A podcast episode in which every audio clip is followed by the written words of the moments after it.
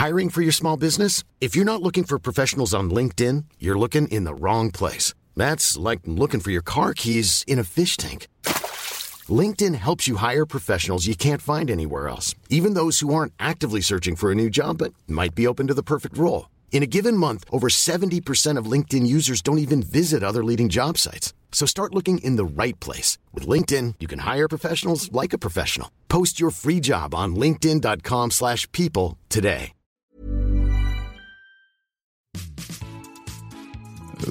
J'ai plus d'ego, enfin tu vois, mon, mon ego va très bien, j'ai plus besoin de, de, de, voir flamber de l'argent pour paraître ce que je ne suis pas. Euh, et, c'est vrai qu'il y a ce côté-là, tu vois, de déjà dans notre couple, d'être capable de se dire, euh, bah toi tu peux, mais moi je peux pas en fait. Donc ensemble on peut. Tu vois, C'est- c'est-à-dire qu'on a, on a vraiment l'identité couple qui peut faire des choses. Mais euh, moi, je- c'est, c'est, alors c'est peut-être parce que je suis celui qui, garde, qui gagne le moins que je garde ça à l'esprit. Mais moi, je, je garde à l'esprit aussi qu'il y a des choses qu'on peut se permettre parce qu'elle est là, euh, et que moi, tout seul, en fait, je peux absolument pas me permettre. Exécuté par qui. Fabrice Florent. Bonjour, bonsoir, bon après-midi à tous et bienvenue dans ce nouvel épisode d'Histoire d'argent. Chaque premier et troisième vendredi de chaque mois à partir de 6 heures du matin, on discute avec mes invités de leur rapport à l'argent. Comment le perçoivent-ils? Comment ils le gagnent? Comment ils le dépensent? Comment ils l'appréhendent? Tout simplement Je suis Fabrice Florent, dans la vie, je fais des podcasts d'interviews et de discussions et je crée des contenus. Si vous aimez ce podcast, allez écouter la bande-annonce pour en découvrir plus sur moi et mes autres podcasts. N'oubliez pas de vous abonner sur votre appli de podcast préféré, de mettre un cool commentaire et 5 étoiles au podcast sur Apple Podcasts par exemple, et de partager cet épisode autour de vous s'il vous a plu. C'est le meilleur moyen de m'aider si vous aimez mon travail. Vous êtes stressés tous les deux? Non, ça va. Eh ben, moi un peu. Pourquoi t'es stressé? Euh, non, bah déjà ça parle d'argent. Donc Tu veux dire que c'est un sujet sensible? Non, c'est toujours un peu sensible. Je trouve que d'en parler, en... voilà, d'en parler, c'est toujours. euh, Enfin, moi, j'en parle pas beaucoup autour de moi, à part avec euh, les gens très proches, quoi. Voilà. Mais là, tu vas en parler avec des gens très proches. Hein. Plus que deux, trois autres personnes qui vont Oui, t'écouter. quoi. Quelques-uns, voilà. Non, mais on se connaît pas encore, mais donc pour expliquer un petit peu, merci à tous les deux de, de venir dans Histoire d'argent. Vous êtes mon premier couple euh, à venir euh, discuter, à venir être euh, interviewé, enfin voilà, causer ensemble. C'est vraiment un truc que j'aimerais faire euh, assez régulièrement, pas forcément tout- toutes les semaines, mais de temps en temps. Euh, donc j'invite les gens qui veulent venir me parler en couple, j'en profite, tu vois, pour faire un petit peu de un peu de promo. Si vous voulez venir euh, discuter, je vous mets tous les liens dans les notes de, de l'épisode, d'avoir cette discussion que peut-être vous avez ensemble, euh, mais peut-être euh, j'ai un peu l'impression que, en tout cas moi, de ce que je me souviens quand j'étais en couple, on avait des discussions très techniques et on n'avait pas forcément de discussions euh, psychologiques autour de l'argent. Et je trouve ça, je trouve que c'est vraiment cool parce que comme on met pas à plat les trucs psychologiques, forcément les trucs techniques sont, enfin les discussions techniques sont un peu, euh, bah, enfin sont un peu biaisées quoi de base. En tout cas, merci beaucoup. Qu'est-ce qui vous a incité tous les deux à venir euh, à venir discuter d'argent? Noëlla Je t'en prie. Euh, non, bah, j'avais écouté ton podcast, justement. J'avais beaucoup apprécié le premier épisode. euh, et c'est vrai que euh, je trouve que ça régit beaucoup de choses euh, déjà dans la vie. Et surtout, euh, c'est un petit peu le, c'est un petit peu le, le filtre de, de ce que, ce que ça représente pour nous, notre estime de nous, euh, de, voilà, comment, comment, enfin, en fait, ça va au-delà de la question vraiment monétaire et budgétaire. euh, voilà. Donc, euh, du coup, je trouvais ça intéressant et, et puis après Cédric, euh, podcasteur, du coup, on a parlé aussi et je me suis dit bon bah voilà, d'en discuter, ça peut être intéressant euh, effectivement. euh, et puis euh, bon, moi je lui ai dit au départ, mais en fait nous on, on gère pas du tout notre argent, euh, je pense euh, comme un couple classique. et en fait après, qu'est-ce que c'est gérer son argent comme un couple classique? Donc on s'est dit bon bah de toute façon, bah, voilà, peut-être que notre vision euh, parlera à certaines personnes. Et toi, Cédric? Bah, euh, moi, j'avais beaucoup aimé, euh, en effet, aussi ton premier épisode avec Christian, euh, Christian. Junod. Et puis, il se trouve que euh, je, un de mes cadeaux euh, 2022 euh, pour moi, D'auto-cadeau d'auto-cadeau exactement, euh, c'est de m'être euh, offert un coaching, euh, un mi-coaching, mi-formation quand même selon les sujets euh, sur sur le rapport à l'argent. Et, euh, et donc je progresse là-dessus et je trouve ça très intéressant et surtout j'ai compris que c'était intéressant, c'était important d'en parler. c'est important d'en parler de manière très euh, très décomplexée. Et, euh, et ce qui est génial aussi, c'est que je vois aussi ce que les gens peuvent projeter. Mais ça, c'est un truc qui m'avait déjà marqué d'avant. C'est que tu vois, par exemple, j'étais cadre à la Fnac avant. En fait, quand on dit euh, cadre à la Fnac, euh, j'ai plein de gens, tu vois, qui sont qui ont le statut d'employé, qui m'ont dit waouh, c'est incroyable, et qui pensent que tu gagnes des des, des sommes gastronomiques, euh, alors que pas du tout. et euh, et c'est vrai que ça, c'est un truc qui m'a toujours projeté. Et, et Noëlla, tu vois, elle est chirurgienne dentiste, et c'est vrai que c'est aussi quelque chose qui qui m'avait marqué quand elle a commencé son activité. On a des amis qui qui ont tout de suite pensé que voilà, ça y est, c'était euh, c'est parti, t'es riche comme Crésus et tu peux et tu peux avoir un rythme de vie incroyable. Et, euh, et c'est ce qui me pousse à penser que l'argent, c'est un sujet dont on parle pas, dont on parle peu, dont il faut parler. Et plus récemment, maintenant que je suis devenu euh, auto-entrepreneur, euh, tu vois, je me suis aperçu qu'en donnant le chiffre d'un contrat de sponsoring de podcast, mais les gens pensent que tu gagnes ça par mois. Alors que non. Et en fait, c'est- toutes ces projections, tu vois, qui sont euh, hyper intéressantes, euh, même si là, c'est juste un peu le cadre technique. C'est après, euh, comme tu le dis, il y a, toute une, perspective euh, que j'ai découvert avec Christian qui est très très intéressante. Et j'aime beaucoup aussi cette phrase, et c'est un petit peu le choix que j'ai fait moi en 2020, euh, de euh, à quoi ça sert de, perdre sa vie à la gagner, quoi. C'est clair. Parce qu'à la fin, on meurt. Exactement, dans tous les cas. Donc, euh, le plus riche, le fameux plus riche du cimetière, quoi. C'est ça. c'est Le, truc, le truc de Coluche. Euh, Est-ce qu'on peut vous, vous pouvez vous présenter un peu à la fois individuellement et aussi en tant que couple euh, ok. Et là, qui pour la main vers Cédric, let's go. Vas-y. ben, moi, je suis Cédric. Euh, j'ai, euh, j'aurai sûrement 39 ans quand le podcast va sortir. Euh, donc, j'ai- j'ai 39 ans. Et je suis papa. Je suis papa. C'est mon premier métier parce que notre fille est instruite en famille et, et que ça prend du temps et de l'investissement. Ensuite, je suis podcasteur euh, du podcast Papatriarcat. Euh, ensuite, je suis thérapeute euh, en utilisant la prévention neurolinguistique et spécialisée sur le sujet de l'enfant intérieur. Ensuite, je suis aussi auteur parce que j'ai fait un livre euh, qui est sorti cette année. Et je commence à être conférencier. C'est le fameux moment où tu te dis est-ce que je peux le dire, est-ce que je peux pas le dire? Euh, voilà. Et avant ça, j'ai fait, euh, j'étais donc euh, cadre chez Fnac Darty, euh, quelques années à la Fnac de, de Bordeaux, puis ensuite à la Fnac de Poitiers. Et avant ça, j'ai fait 11 ans chez McDo. Ok. Et euh, j'ai voilà, et j'ai aussi été euh, parce que parce qu'on parle souvent de notre vie qu'au travers de la famille et euh, et du travail. J'ai aussi été arbitre de handball de haut niveau par exemple, et c'est important parce que dans mon rapport à l'argent, ça Ok. ça a joué. Oui, ça, j'imagine que ça rapporte de l'argent. Mais pas, tant. tant que ça, tu vois. Mais euh, mais c'est ce qui m'a permis de, de dire à, à ma hiérarchie, fut un temps euh, chez McDo, de dire, mais en fait, moi, je m'en fous d'évoluer plus loin parce que entre ce que je gagne euh, en tant que qu'équipier, formateur, et euh, ce que je gagne avec le handball, je touche autant que toi. Hmm. Donc, tu vois. Ça te rapportait quoi pour, pour avoir une idée le- Par le- mois, euh, par mois, ça me rapportait entre, selon les matchs, parce que tu sais, t'as, t'as la fameux kilométrage, entre 800 et 1200 euros. Mm. Donc, euh, c'était, c'était cool quand même, tu vois, quand t'as 20 ans et que t'as, t'as un boulot et, enfin, t'as un petit boulot et que t'as, à côté t'as, t'as ça, c'était, ouais, c'était chouette. Grave. Donc t'es rémunéré euh, pour euh, par, par rapport à tes Ouais. transports, tes frais de transport, et t'as aussi un chèque, enfin un, un forfait pour le match, quoi. C'est ça. Et t'é- et t'évolues au niveau national. Exactement. Ok. Ça Voilà. demandait beaucoup de temps aussi quand même. La voilà. Bim!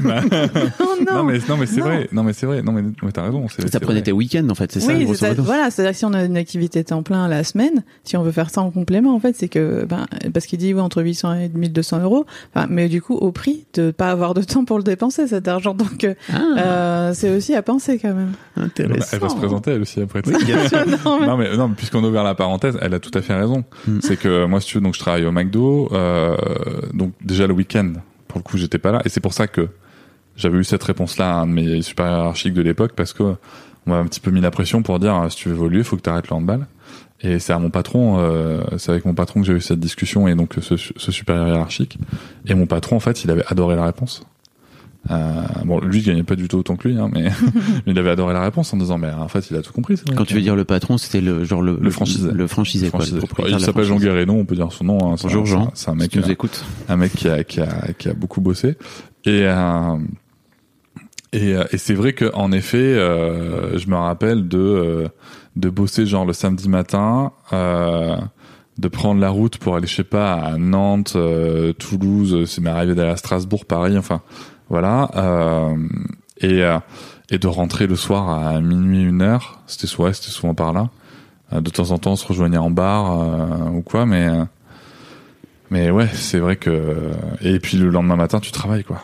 Dans le matin Ah oui. ou nuit, parce qu'en fait c'était un McDo ouvert Ouais, 24-24. euh, c'était un Donc en fait, euh, 24-24, on pouvait donc. travailler la nuit, soir, matin. C'était. Ça Ok. m'est arrivé de faire la nuit du dimanche assez souvent. ouais. Donc j'imagine que Noëlla, tu faisais cette remarque parce que vous étiez déjà en couple à l'époque, c'est ça?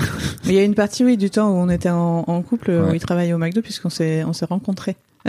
Non, Au McDo Exactement. Tu lui as servi un, un Non, pas du tout, mais j'ai, Ah, travaillé en fait. Et du coup, on s'est rencontrés comme ça. euh, il n'était pas encore manager, et puis il est passé manager. Et à la même période, moi, je, suis- je suis partie. Donc, euh, je connaissais son travail euh, là-bas, justement.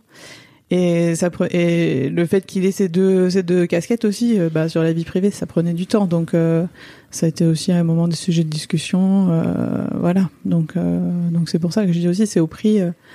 au prix de, de temps euh, qui s'achète pas du coup et Ouais. qui était aussi précieux quoi voilà donc donc Noëlla, tu es euh, chirurgienne dentiste, c'est ça euh, Cédric l'a mentionné tout à l'heure. oui voilà. Moi j'ai pas autant de casquettes.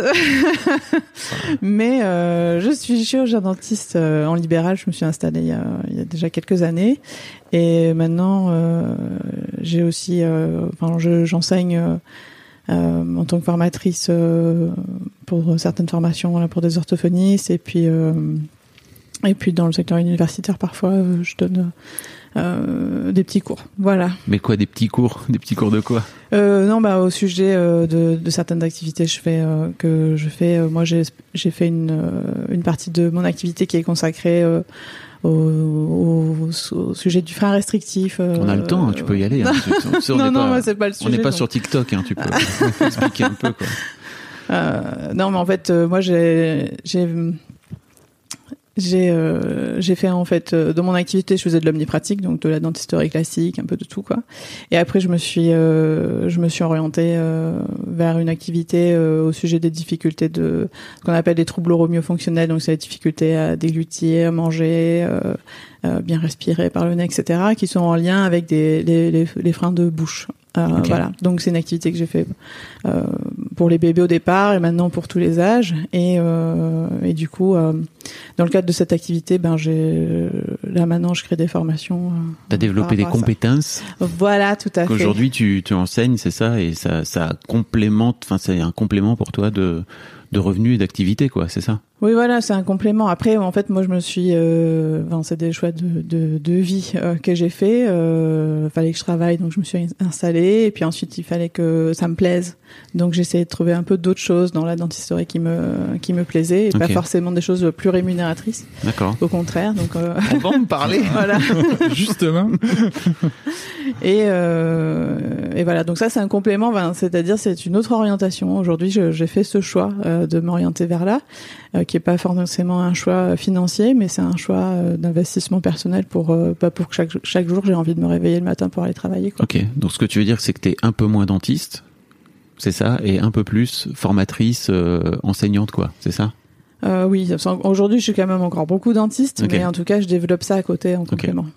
Et tu t'es installé, c'est un vrai truc en libéral. C'est-à-dire que tu as, Voilà. une, à un moment donné une volonté de te dire euh, je suis toute seule quoi.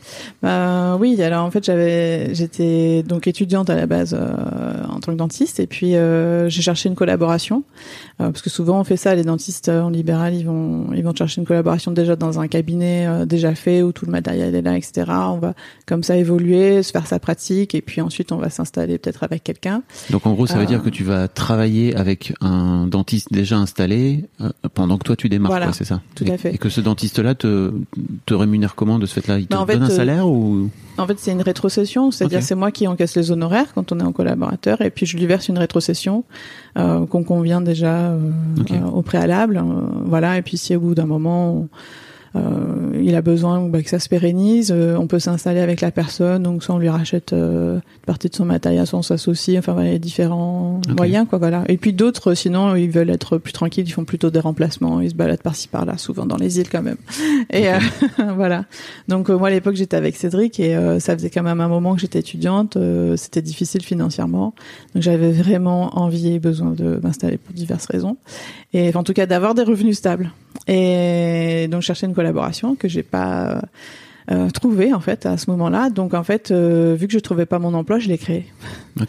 Et euh, ce qui n'était pas forcément la chose la plus facile finalement de la créer euh, soi-même, euh, surtout en chirurgien dentiste seul. Donc je me suis installée dans une maison de santé avec d'autres libéraux, mais j'étais la seule chirurgien dentiste, donc c'était mes seuls investissements. Il fallait- fait- Tu veux dire qu'il fallait que tu achètes le matos, que tu, enfin, Voilà, tout à fait. Plein d'investissements au départ, quoi. Voilà, j'ai pris l'investissement euh, sur mes, mes petites épaules là. Ok. Et euh, T'allais faire un prêt à la banque, enfin désolé. Voilà, j'ai fait un prêt à la banque et euh, et en fait j'avais pas de j'avais pas comment dire de, de boîte de sauvetage en fait parce Mm. que bah, personne me soutenait derrière financièrement par rapport à aux investissements euh, voilà même si Cédric y travaillait je veux dire il, il me soutenait moralement et et dans le quotidien je veux dire mais c'était c'est voilà, marrant parce que au, au moment où tu as ouvert ton cabinet, moi j'étais au chômage. oui c'est vrai en plus Je ne travaillais plus. Hiring for your small business? If you're not looking for professionals on LinkedIn, you're looking in the wrong place. That's like looking for your car keys in a fish tank. LinkedIn helps you hire professionals you can't find anywhere else, even those who aren't actively searching for a new job but might be open to the perfect role. In a given month, over 70% of LinkedIn users don't even visit other leading job sites. So start looking in the right place. With LinkedIn, you can hire professionals like a professional. Post your free job on linkedin.com/people slash people today. Mom deserves the best, and there's no better place to shop for Mother's Day than Whole Foods Market. They're your destination for unbeatable savings, from premium gifts to show-stopping flowers and irresistible desserts. Start by saving 33% with Prime on all body care and candles. Then get a 15-stem bunch of tulips for just $9.99 each with Prime. Round out Mom's menu with festive rosé, irresistible berry chantilly cake, and more special treats. Come celebrate Mother's Day at Whole Foods Market. c'est vrai ouais ouais et T'étais entre deux boulots, tu veux dire? Euh, ouais, en fait, je venais, moi, euh, bah, je, je- pour la parenthèse, mais je, je, euh, je venais de quitter McDo parce que j'avais fait le tour de ce que ça va me proposer. J'avais un projet de de, de, de, de création d'ouvrir euh, une, une boutique de d'alimentation et comportement animal, donc rien à voir, tu vois, en franchise. Et puis en fait, les franchiseurs ont arrêté de se développer Ok. D'accord. entre temps. Et puis il y a son projet qui est arrivé. Mais donc pour le coup, à ce moment-là, on n'avait pas de. Enfin, j'avais mon chômage, tu vois, mais on n'avait pas de. Ok.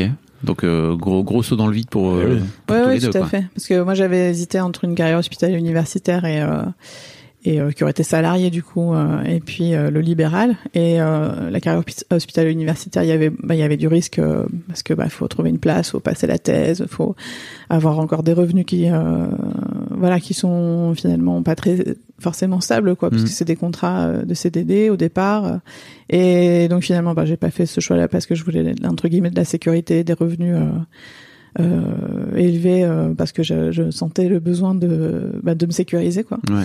Et donc j'ai j'ai cherché euh, des avantages financiers par rapport à la zone, le type de dentisterie que je voulais faire, plutôt semi-rural. Et, euh, et du coup, je me suis in- installée. Enfin, j'ai cherché les types de maisons de santé autour de moi. J'en ai trouvé une, y cherché. euh, ça s'est fait hyper rapidement, en fait. Je crois qu'en octobre ou novembre, j'ai cherché. Je les ai rencontrés en janvier. J'ouvrais en juin. euh, euh, voilà quoi. Enfin, il y avait trois mois le temps de faire le projet, trois mois le temps des travaux, et, euh, et c'était parti quoi. Donc, euh, donc voilà. Et puis quand après je me suis installée en libéral, ben, j'ai vu qu'après ben, il fallait que ça fonctionne. Quand j'ai vu que ça fonctionnait, j'ai dit bon bah ça roule. Maintenant je vais essayer euh, quelque chose qui me plaît. Donc je suis revenue vers la carrière hospitalière universitaire, euh, ce qui était difficile financièrement finalement parce que j'avais toutes les charges d'un cabinet libéral, donc euh, des charges d'entreprise, mais j'avais un j'avais à côté un revenu de salarié, donc qui comprend qui contient pas le prix de, de ce Bah que oui. coûte euh, Mm. euh, chaque jour à un cabinet. Et, euh, et puis du coup, bah, je suis revenue en libéral.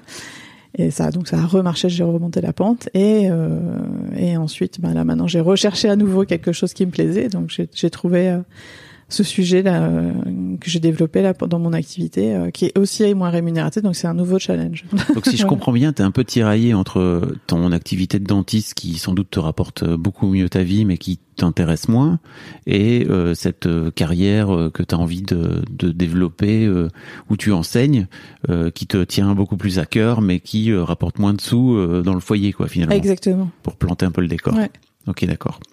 Merci en tout cas à tous les deux pour euh, pour cette euh, on va dire mise en bouche euh, de, de ce dont on va causer. Euh, J'aimerais bien vous poser la première question à tous les deux euh, que je pose à tous les à tous les gens, de, qui- tous les invités de ce podcast. C'est euh, selon vous, quand je vous dis argent, en fait, qu'est-ce que ça vous évoque? Noëlla, par exemple. Le manque. Ok. eh bien, voilà. Non, mais en fait pas le manque dans le sens où j'en manque, mais euh, c'est-à-dire que moi j'étais conditionnée depuis l'enfance comme ça. Euh, La peur de manquer, c'est ça la peur de ce- manquer. Ok. Euh, tous ceux qui étaient dans ma famille, euh, euh, du côté de mon père, parce que mes parents sont divorcés, euh, connaissent tous la phrase que disait mon père tous les jours de toute mon enfance, c'est où est l'argent? Donc Tous les jours. tous les jours, C'était sa phrase. Où est l'argent? Où est l'argent? Et euh, voilà. Donc euh, du coup, ça ça m'a, enfin ça m'a un peu conditionné quoi. Mais c'est-à-dire que, je sais pas, vous étiez en train de, de déjeuner ou de dîner en famille et cette phrase sortait de. Bah, mon père, il est, mon père, c'est quelqu'un qui était très stressé, très anxieux, euh, bah, qui avait des difficultés financières, euh, et du coup, ben, ça revenait beaucoup sur le tapis, c'est-à-dire, euh, voilà, il soupirait. Où est l'argent? Ah ouais, comme ça. Ouais, voilà. Donc, euh, donc du coup, c'était, c'était un peu un sujet de, c'était un sujet, quoi, voilà. Et c'est aussi pour ça que je pense que ça m'a conditionné. Je me suis toujours dit, euh, plus tard, il va falloir que je gagne de l'argent et que, pas que je les sauve, mais un petit peu si. C'est-à-dire, il faut maintenant que je les sécurise, ma famille, euh, mes parents, quoi. Ah, donc t'as as grandi avec cette, cette charge sur les épaules, quoi. Ouais, ouais, ouais. Et malgré eux, en fait, parce que ben ils ont ils ont beaucoup travaillé. Je veux dire, mon père, il travaille dans, la, il était ou, ou- pas ouvrier, mais euh, je sais plus comment dire, enfin dans la logistique euh, à Auchan. Ok. Et euh, donc Il était ben, dans un le salaire dépôt, plutôt quoi, bas, quoi. ça? Ouais, ouais, il était dans le dépôt, donc un salaire pas très élevé. euh, il a fait sa carrière là-bas.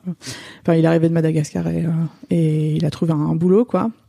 Oui, donc Et il, puis, euh, il- il a aussi un, une vie euh, d'immigré, quoi. Oui, oui, tout à fait. Voilà, il avait commencé des études et puis euh, bon, financièrement c'était difficile. Et, puis après, il a cherché un, un travail alimentaire et il a trouvé, c'était une sécurité. Auchan, c'est une grosse, euh, c'est une grosse entreprise avec des avantages pour les familles. voilà, il y a des, il y a des primes, il y a des choses. Enfin, c'est très sécurisant. Donc, donc il y a fait toute sa carrière après.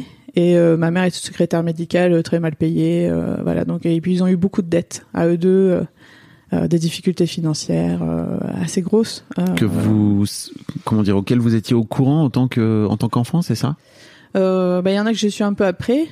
Euh, et après, moi, je le voyais moyennement, je trouve. Enfin, je pense qu'on n'était pas non Mm. plus au plus bas, quoi. Ouais. Pas du tout.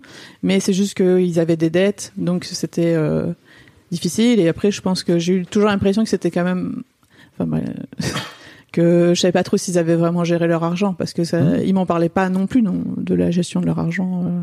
voilà. Mais en tout cas, ma ma mère avait des dettes, ils avaient, voilà, c'était difficile. Je sais qu'ils ils ont beaucoup donné, sacri- entre guillemets, se sacrifier pour que j'y arrive et que moi je finisse pas comme ça, quoi. Tu veux Voilà. dire que c'est, ça faisait partie de leur, euh, de leur langage ou de leur communication vis-à-vis de toi? Oui, bah ma mère elle m'a toujours incité, enfin elle m'a toujours soutenu dans ce que je faisais, mais en vue que ben que je m'en sorte et que j'y arrive parce que ben, elle m'a toujours soutenu dans le sens voilà tu es euh, t'as des capacités, tu vas y arriver, tu vas pouvoir. euh, je pense qu'elle avait envie que je monte quoi. J'avais cette pression là.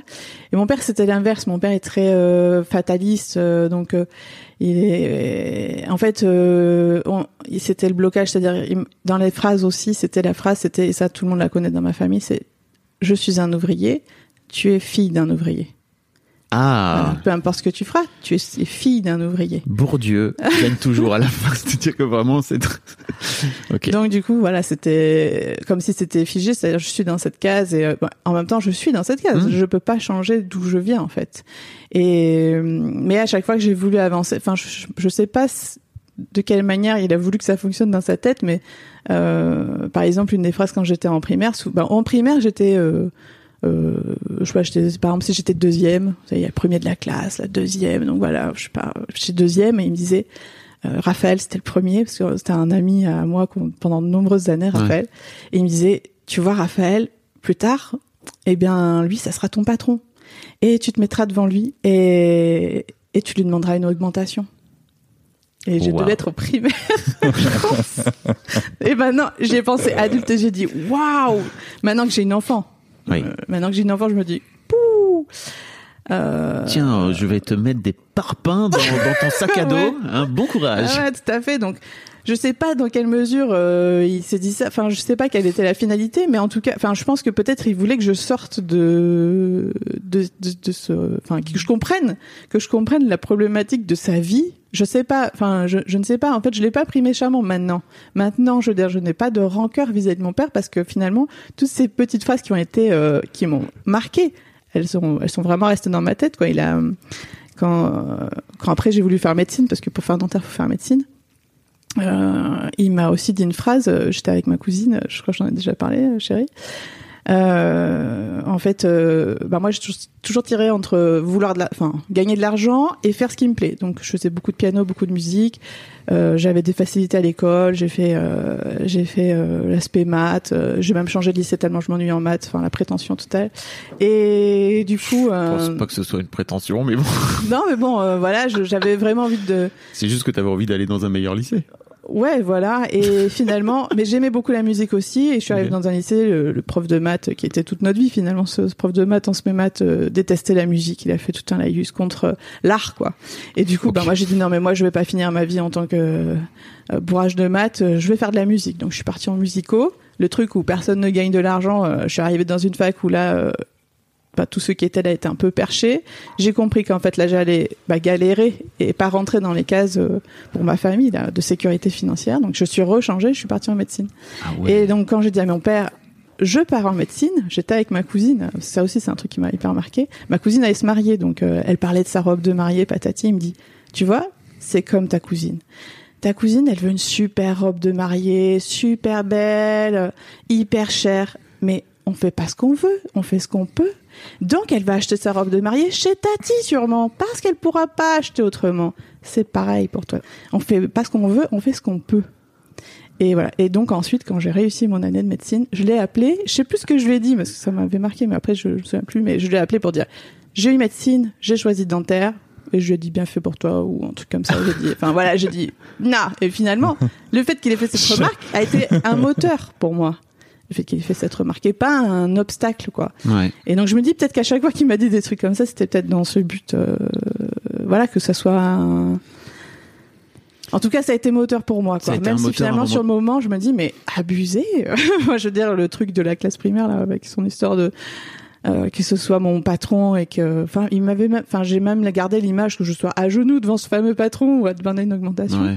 ou de dire euh, bah tu vois euh, la robe de mariée chez Tati c'est pareil pour médecine hein. tu vas faire ce que tu peux et pas ce que tu veux comme si j'avais pas les capacités Euh, voilà c'était euh, mes valises Ok, on, on en reparlera, c'est hyper intéressant. Merci Euh. beaucoup. Et toi, Cédric, qu'est-ce que ça te, qu'est-ce que ça t'évoque quand je te dis euh, argent? L'argent, ben, après moi, là, là, à l'heure où je te parle, c'est euh, j'ai j'ai un rapport qui a évolué de par le- l'accompagnement de Christian. Euh, mais je- pour le coup, je peux parler d'où d'où je viens quand Ouais. même euh, sur le sujet. Moi, l'argent, pour moi, c'était important de d'en avoir. Et j'ai cherché à en avoir très tôt, que ce soit en, en, en vendant des, des chocolatines à, à l'école Je vous primaire rappelais qu'on est dans le sud-ouest. ou euh, ou plus tard euh, dès le collège en vendant d'autres substances. Euh, ouais. Quand tu dis substance, c'est plutôt des substances cannabis. illégales. Ok, d'accord. Euh, donc euh, donc voilà, c'est pour moi c'était un moyen de outre le fait que je consommais, c'était aussi un moyen d'avoir de l'argent en fait. Euh, et, et mais à côté de ça, je faisais aussi d'autres trucs pour avoir de l'argent qui étaient de bah, tondre des pelouses, euh, j'ai repeint des des des comment ça s'appelle? Des containers, tu vois, je sais pas, c'est- ça- Ok. ouais, parce qu'il fallait repeindre des containers, tu vois, pour pour les pro- pour protéger de la corrosion. Euh, en plein soleil, c'était génial. Euh, j'ai travaillé avec mon père, euh, tu vois, on allait chercher du du métal, on allait le revendre. Et euh, et ensuite on en redonnait un une partie par ailleurs à ma sœur alors qu'elle avait rien foutu. Mais euh, mais j'ai compris plus tard le pourquoi du comment. C'était très intéressant. Euh, mais j'ai rapidement cherché à en avoir en fait. Alors il y avait tu vois cette partie je veux en avoir de manière euh, somme toute assez classique et enseignée par par mes parents. euh, tu tu voilà tu travailles t'as de l'argent et enfin en l'occurrence euh, on te rémunère. Euh, et puis après il y avait ce, ce côté où je me disais que j'en avais pas assez. Et donc c'est là où j'avais commencé à vendre du shit un peu quand même jusqu'à la fac. Donc Ok. euh, quelques années.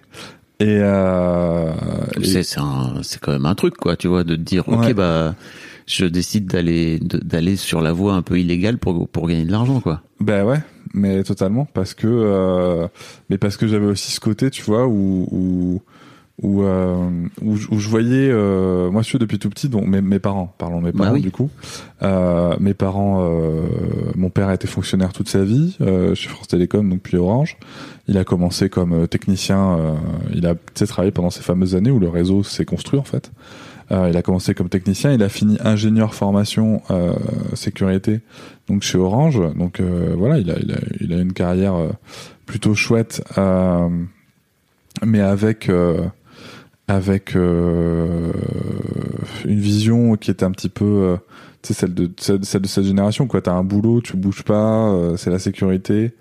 Euh, Oui, puis en fonctionnaire. plus, oui, qui est, en- qui est encouragé par le, le statut de fonctionnaire. Je crois, en Exactement. plus, il y a un truc très sécuritaire derrière. quoi. Et à côté de ça, ma mère, elle a eu euh, différents boulots. Tu vois, elle a, elle a beaucoup suivi mon père. euh, ils ont habité à Paris à un moment, à Antony, à côté de Paris. Euh, et ma mère, elle a été euh, assistante maternelle. euh, et ensuite, elle a, bah, elle a été, euh, elle a travaillé comme euh, femme de ménage et auxiliaire de vie. Euh, voilà, elle a connu des périodes de chômage. Donc, bon, tu as des revenus somme toute assez, assez modestes.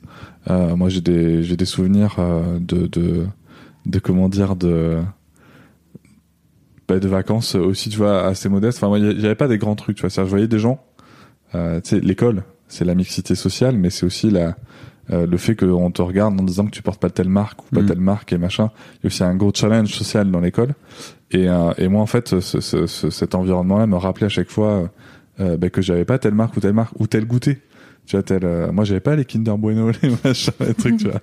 J'avais les, les trucs le pouce. Ouais. Et c'était cool, tu vois. Enfin, j'étais pas malheureux de ça, en fait, à la base. C'est plutôt Euh, les autres qui te c'est- renvoyaient c'est- euh, exactement. ce C'est truc-là. les autres qui disaient, ah, t'as pas ci, t'as pas ça.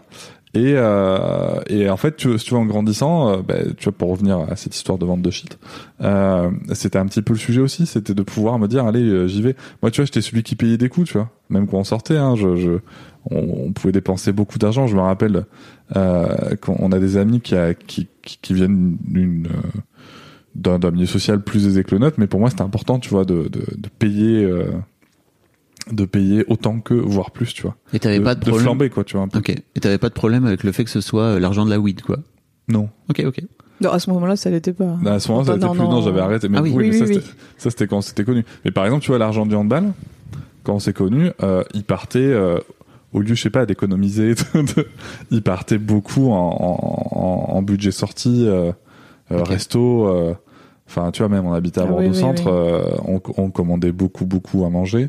Euh, c'était au-dessus de nos La vie de citadin. Ouais, enfin, c'est pas au-dessus de nos moyens puisque ça rentrait dedans. Mais tu vois, par rapport à, à des objectifs de mettre un peu tout de côté, de prévoir l'avenir, n'était pas du tout quoi. on est des cigales. Et, et, euh, et donc, Toi aussi, t'es une cigale Tu dirais que t'es une Oui, cigale oui, je suis une cigale. Avec ta peur de manquer. Ouais. et, euh, Intéressant. et, euh, et moi j'ai une vision différente maintenant grâce à Christian. Oui, sûrement. On en parlera après.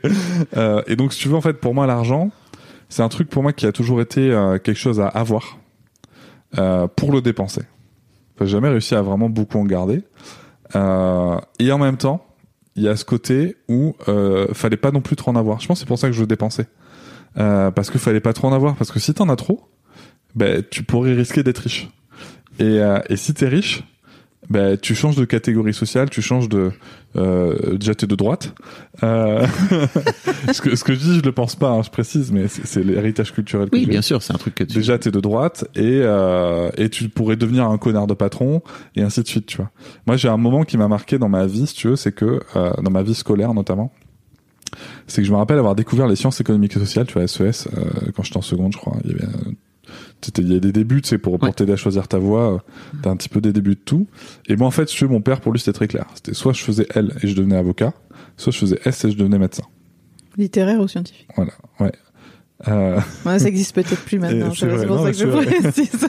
et, euh, mais, et pour le coup, en fait, une fois, je me rappelle, j'avais testé l'économie, tu vois. J'avais eu des cours et j'avais adoré ça. Et très concrètement, euh, c'était c'était quelque chose qui me correspondait, tu vois. Euh, mais j'étais pas émancipé vis-à-vis de ma de ma relation paternelle notamment à ce moment-là. Et en fait, je me rappelle en avoir parlé à mon père, tu vois, en lui disant mais ça, j'adore ça, tu vois. Et lui, clairement, qui m'a dit, euh, non, non, non, mais ça, tu fais pas ça, non. Non, mais les gens qui font de l'économie et tout, ce sont des gens de droite, euh, ce sont des gens qui veulent exploiter l'humain, ce sont des gens qui veulent exploiter les autres. euh, voilà, tu vas pas devenir un connard de patron, nanana. Euh, et, et, et ça, tu vois, c'est un truc qui m'a marqué. Et ce côté, voilà, l'argent, il faut en avoir parce que t'as pas le choix. Mais en même temps, euh, si t'en as trop, euh, tu risques de devenir. euh, Ça risque de te- l'autre côté. De te salir. c'est ça, exactement. Tu vois, l'argent, l'argent est sale. Et je me rappelle, euh, tu vois, avoir euh, avoir eu beaucoup de d'échanges sur le sujet. Et, et je pense que ça vient de là aussi le fait que j'ai pas spécialement réussi à à, à, à, à bien économiser de l'argent, tu vois, pour le réinvestir. Enfin, voilà, pour moi, l'argent, fallait, fa, tu sais, te brûle les doigts, quoi. C'est, fa- fallait pas le garder euh, très longtemps. Euh, et en même temps, j'avais peur d'en manquer, tu vois. Donc, euh, c'est vraiment un rapport qui est très particulier. Et, euh, et, c'est aussi ce qui fait que, tu vois, dans mon parcours professionnel, j'ai mis du temps à, mais vraiment beaucoup de temps, à oser euh, dire ce que je valais, tu vois, à oser réclamer ce que je valais, à oser dire ça, ça me va pas, ça, ça me va pas. Euh, et c'est euh, À l'époque où tu étais salarié, donc. à l'époque où j'étais salarié, et vrai, mais c'est vraiment sur le tard, hein, parce que j'ai Mhm. commencé à travailler donc en 2002, si tu veux quand même, et euh, je suis rentré à la Fnac en 2014. Tu vois, ça fait longtemps. Et j'avais déjà eu, tu vois, des discussions d'augmentation ou quoi, mais je- en gros toujours, je fermais ma gueule à la fin, tu vois. Et, euh, et c'est jusqu'à ce que j'arrive à la Fnac et où bon, j'ai eu un temps, si tu veux, où j'ai appris aussi le métier, donc forcément, euh, tu, tu te tais, tu vois aussi, tu tu- t'apprends fa- fatalement. Euh, mais à un moment où tu prends, en, en- où tu montes en puissance, je me rappelle très bien que ma responsable d'époque s'appelle Muriel Vigési. Euh, à un moment, elle m'a dit non, mais Cédric, euh, alors elle m'avait gentiment dit, c'est pas moi qui vais négocier pour toi, c'est ta, c'est ta vie, c'est ton job, tu te débrouilles. Par contre là, ça faut que tu négocies, ça faut que tu ceci, faut que ça faut que tu cela. Tu, tu, tu peux faire plus quoi, tu peux avoir plus. Et, euh, et, et c'est vrai que ça c'était un moment, si tu veux, où je me suis dit tiens, euh, c'est intéressant de se dire que ben, euh, que- quelle valeur je mets moi sur mon travail et sur mon temps surtout? C'était ta manager, c'est ça, cette personne? Ouais, en fait, elle était responsable, elle est toujours d'ailleurs des produits éditoriaux à Fnac de Bordeaux. Moi, j'étais son adjoint et en fait, elle m'a recruté comme adjoint pour qu'ensuite je sois en fait, tu, tu, tu, tu rentrais cadre adjoint, adjoint d'un département de- du magasin, puis ensuite tu étais propulsé cadre euh, tout court ailleurs. euh. C'est précieux, hein, les managers qui te, qui te poussent un peu. Ah, Muriel a été très précieuse sur ce sujet-là. Ouais. C'est, c'est, c'est, euh, ça c'est sûr. Euh, et à différents endroits, mais ouais, ouais c'est, carrément précieux parce que moi j'avais connu d'autres managers, si tu veux, qui cherchaient plutôt à ce que tu sois payé le moins possible et que t'en fasses le plus possible. Ok. Alors l'autre truc qui est intéressant dans ton parcours, c'est que tu t'es reconverti en fait euh, il y a quelques années. Et j'imagine qu'à un moment donné, ça va, ça va, ça va relier euh, le couple aussi, parce que j'imagine que ça a été aussi une discussion de couple où tu as quitté ton job euh, Ouais. salarié En fait, ce qui s'est passé, c'est que te lancer euh, dans la grande aventure Mm. du n'importe quoi. L'aventure du n'importe quoi. ce qui s'est passé, c'est que ce qui s'est passé, c'est que euh, donc je suis rentré à la Fnac en 2014. En 2017, je passe cadre à la Fnac de, de Poitiers comme euh, comme euh, comme responsable service client et il s'est avéré que j'avais surtout un rôle de directeur adjoint avec euh, Thomas Bondou que je salue si jamais il passe Bonjour par là. Thomas, si tu nous écoutes. Euh, et, euh, et et puis je fais plein de missions en fait dans ce cadre-là. Enfin, c'était franchement, je m'éclatais. hein. Clairement, je me suis beaucoup amusé. Mais si tu veux, j'habite Bordeaux, je travaille à Poitiers. Oui, donc euh, Euh, et puis 2018, euh, ça, c'est la naissance de, de notre fille Sarah, euh, le 7 juillet 2018. Et euh, donc je, pr- je prends un petit congé parental quand même, tu vois, un truc sympa. Et euh, bah, il se trouve que euh, c'est compliqué. C'est compliqué d'être autant absent. euh, c'est compliqué pour Noëlla, c'est compliqué pour moi. Et, euh, et on en parle un peu. Et, euh, et en fait, je, je pouvais, enfin, je, je, pouvais pas changer en claquant des doigts. Et on s'était dit, alors peut-être que c'est plus moi qui l'ai dit, je ne sais pas ce qu'elle en dira, mais on s'était dit voilà, on se laisse 2019 pour voir comment ça évolue, parce que tu vois, je, enfin, moi à la base je voulais pas forcément quitter l'entreprise, je voulais faire des demandes de, de, de mutation pour rapprochement familial. La Fnac venait d'acquérir Darty. J'étais aussi en train de finaliser un parcours euh, diplômant. euh, Enfin, tu vois, j'avais j'avais des choses à finir quand même. Et, euh, et donc on s'était dit, euh, voilà, début 2020, quoi qu'il arrive, je suis avec ma femme et ma fille. Voilà, ça c'était l'objectif. Euh, Noëlla me, me, me dira plus tard que ce qu'il a aidé à tenir, c'est qu'elle savait qu'il y avait une date de fin. Ah oui, c'est sûr. Parce que parce que c'était pas une euh, période facile pour elle. En même temps, je te demandais une date de fin et toi, Ouais. tu repoussais parce qu'il y avait cette histoire diplômante et on était tous un peu bloqués aussi parce que tu t'épanouissais dans ce travail, ce qui n'a pas toujours été le cas. Donc, euh. C'était quoi cette histoire de diplôme, pardon? Parce qu'en fait, euh, quand je suis rentré euh, chez, chez Fnac, euh, il se trouve que euh, moi, si tu veux, ce qui m'a toujours manqué dans mon parcours de, de, de gestion d'entreprise, de, de management et tout, c'était eh ben, c'était le diplôme, puisque j'avais c'est vrai que j'ai pas parlé de mon parcours universitaire, mais si tu veux, j'ai un deux- j'ai une première année de droit, j'ai un deck de LA, tu vois, donc rien à voir avec la En choucroute. revanche, excellent vendeur de weed. Exactement. Exactement. De la weed de qualité, monsieur dame. et, euh, et en fait, si tu veux, moi, j'ai appris en entreprise, tu veux, j'ai appris sur le tas, j'ai passé les diplômes internes chez McDo et tout, qui sont très bien, Ouais. mais qui n'ont aucune valeur, euh, euh, même si l'expérience McDo est quand même bien valorisée, mais euh, ça n'a pas de valeur, il n'y a pas de RNCP, tu vois, il n'y a pas de reconnaissance par l'État de, de, de ces diplômes-là. Et donc là, en fait, la FNAC nous propose un parcours sur deux ans, donc ça c'était fin 2016, euh, où euh, on va pouvoir finir avec un master Ok. avec un master sur gestion et management de- d'entreprise avec une spécialisation en coaching. Et donc euh, c'est chouette.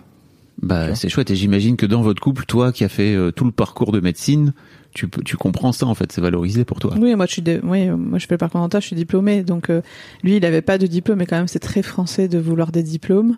Donc euh, sur son CV, quand euh, il a quitté le McDo, parce que ça a été difficile de quitter le McDo. D'abord parce que il, est toujours quand même assez loyal envers une équipe, donc envers son travail. En plus là-bas, c'est un management qui joue beaucoup sur le sentimental. Donc euh, pour pas dire qu'il y avait une sorte d'emprise quand même, moi je trouve. Hein, voilà dans ce dans ce schéma. Et donc ça a été difficile de partir alors que nous on avait enfin il était il avait beaucoup de contraintes dans son travail initialement à McDo euh, bah, le temps le- le- les, nuits les soirs les machins les trucs enfin voilà c'était c'était compliqué. Donc ensuite il est parti, il a fait ce choix qui a été difficile, il se trouvait une période d'inactivité. Alors Cédric inactif ça donne pas une bonne chose parce qu'il y a plus de repères enfin voilà donc il a retrouvé la Fnac derrière et on savait depuis le départ que s'il était prêt à la Fnac on rentre adjoint en vue d'être formé pour être euh, cadre normal mais ailleurs donc on savait qu'il rentrait à Bordeaux pour être muté quelque part ailleurs. Donc on sait pas où. euh, Enfin voilà, c'était un peu compliqué. Donc ensuite il a été muté à la Fnac, à la Fnac Poitiers. Donc il était euh, content dans son parcours. Effectivement, il s'épanouissait euh, beaucoup. Bon, voilà, je pense qu'il y a des difficultés comme dans toute entreprise, mais il s'épanouissait. Il avait ce parcours euh, diplômant en même temps.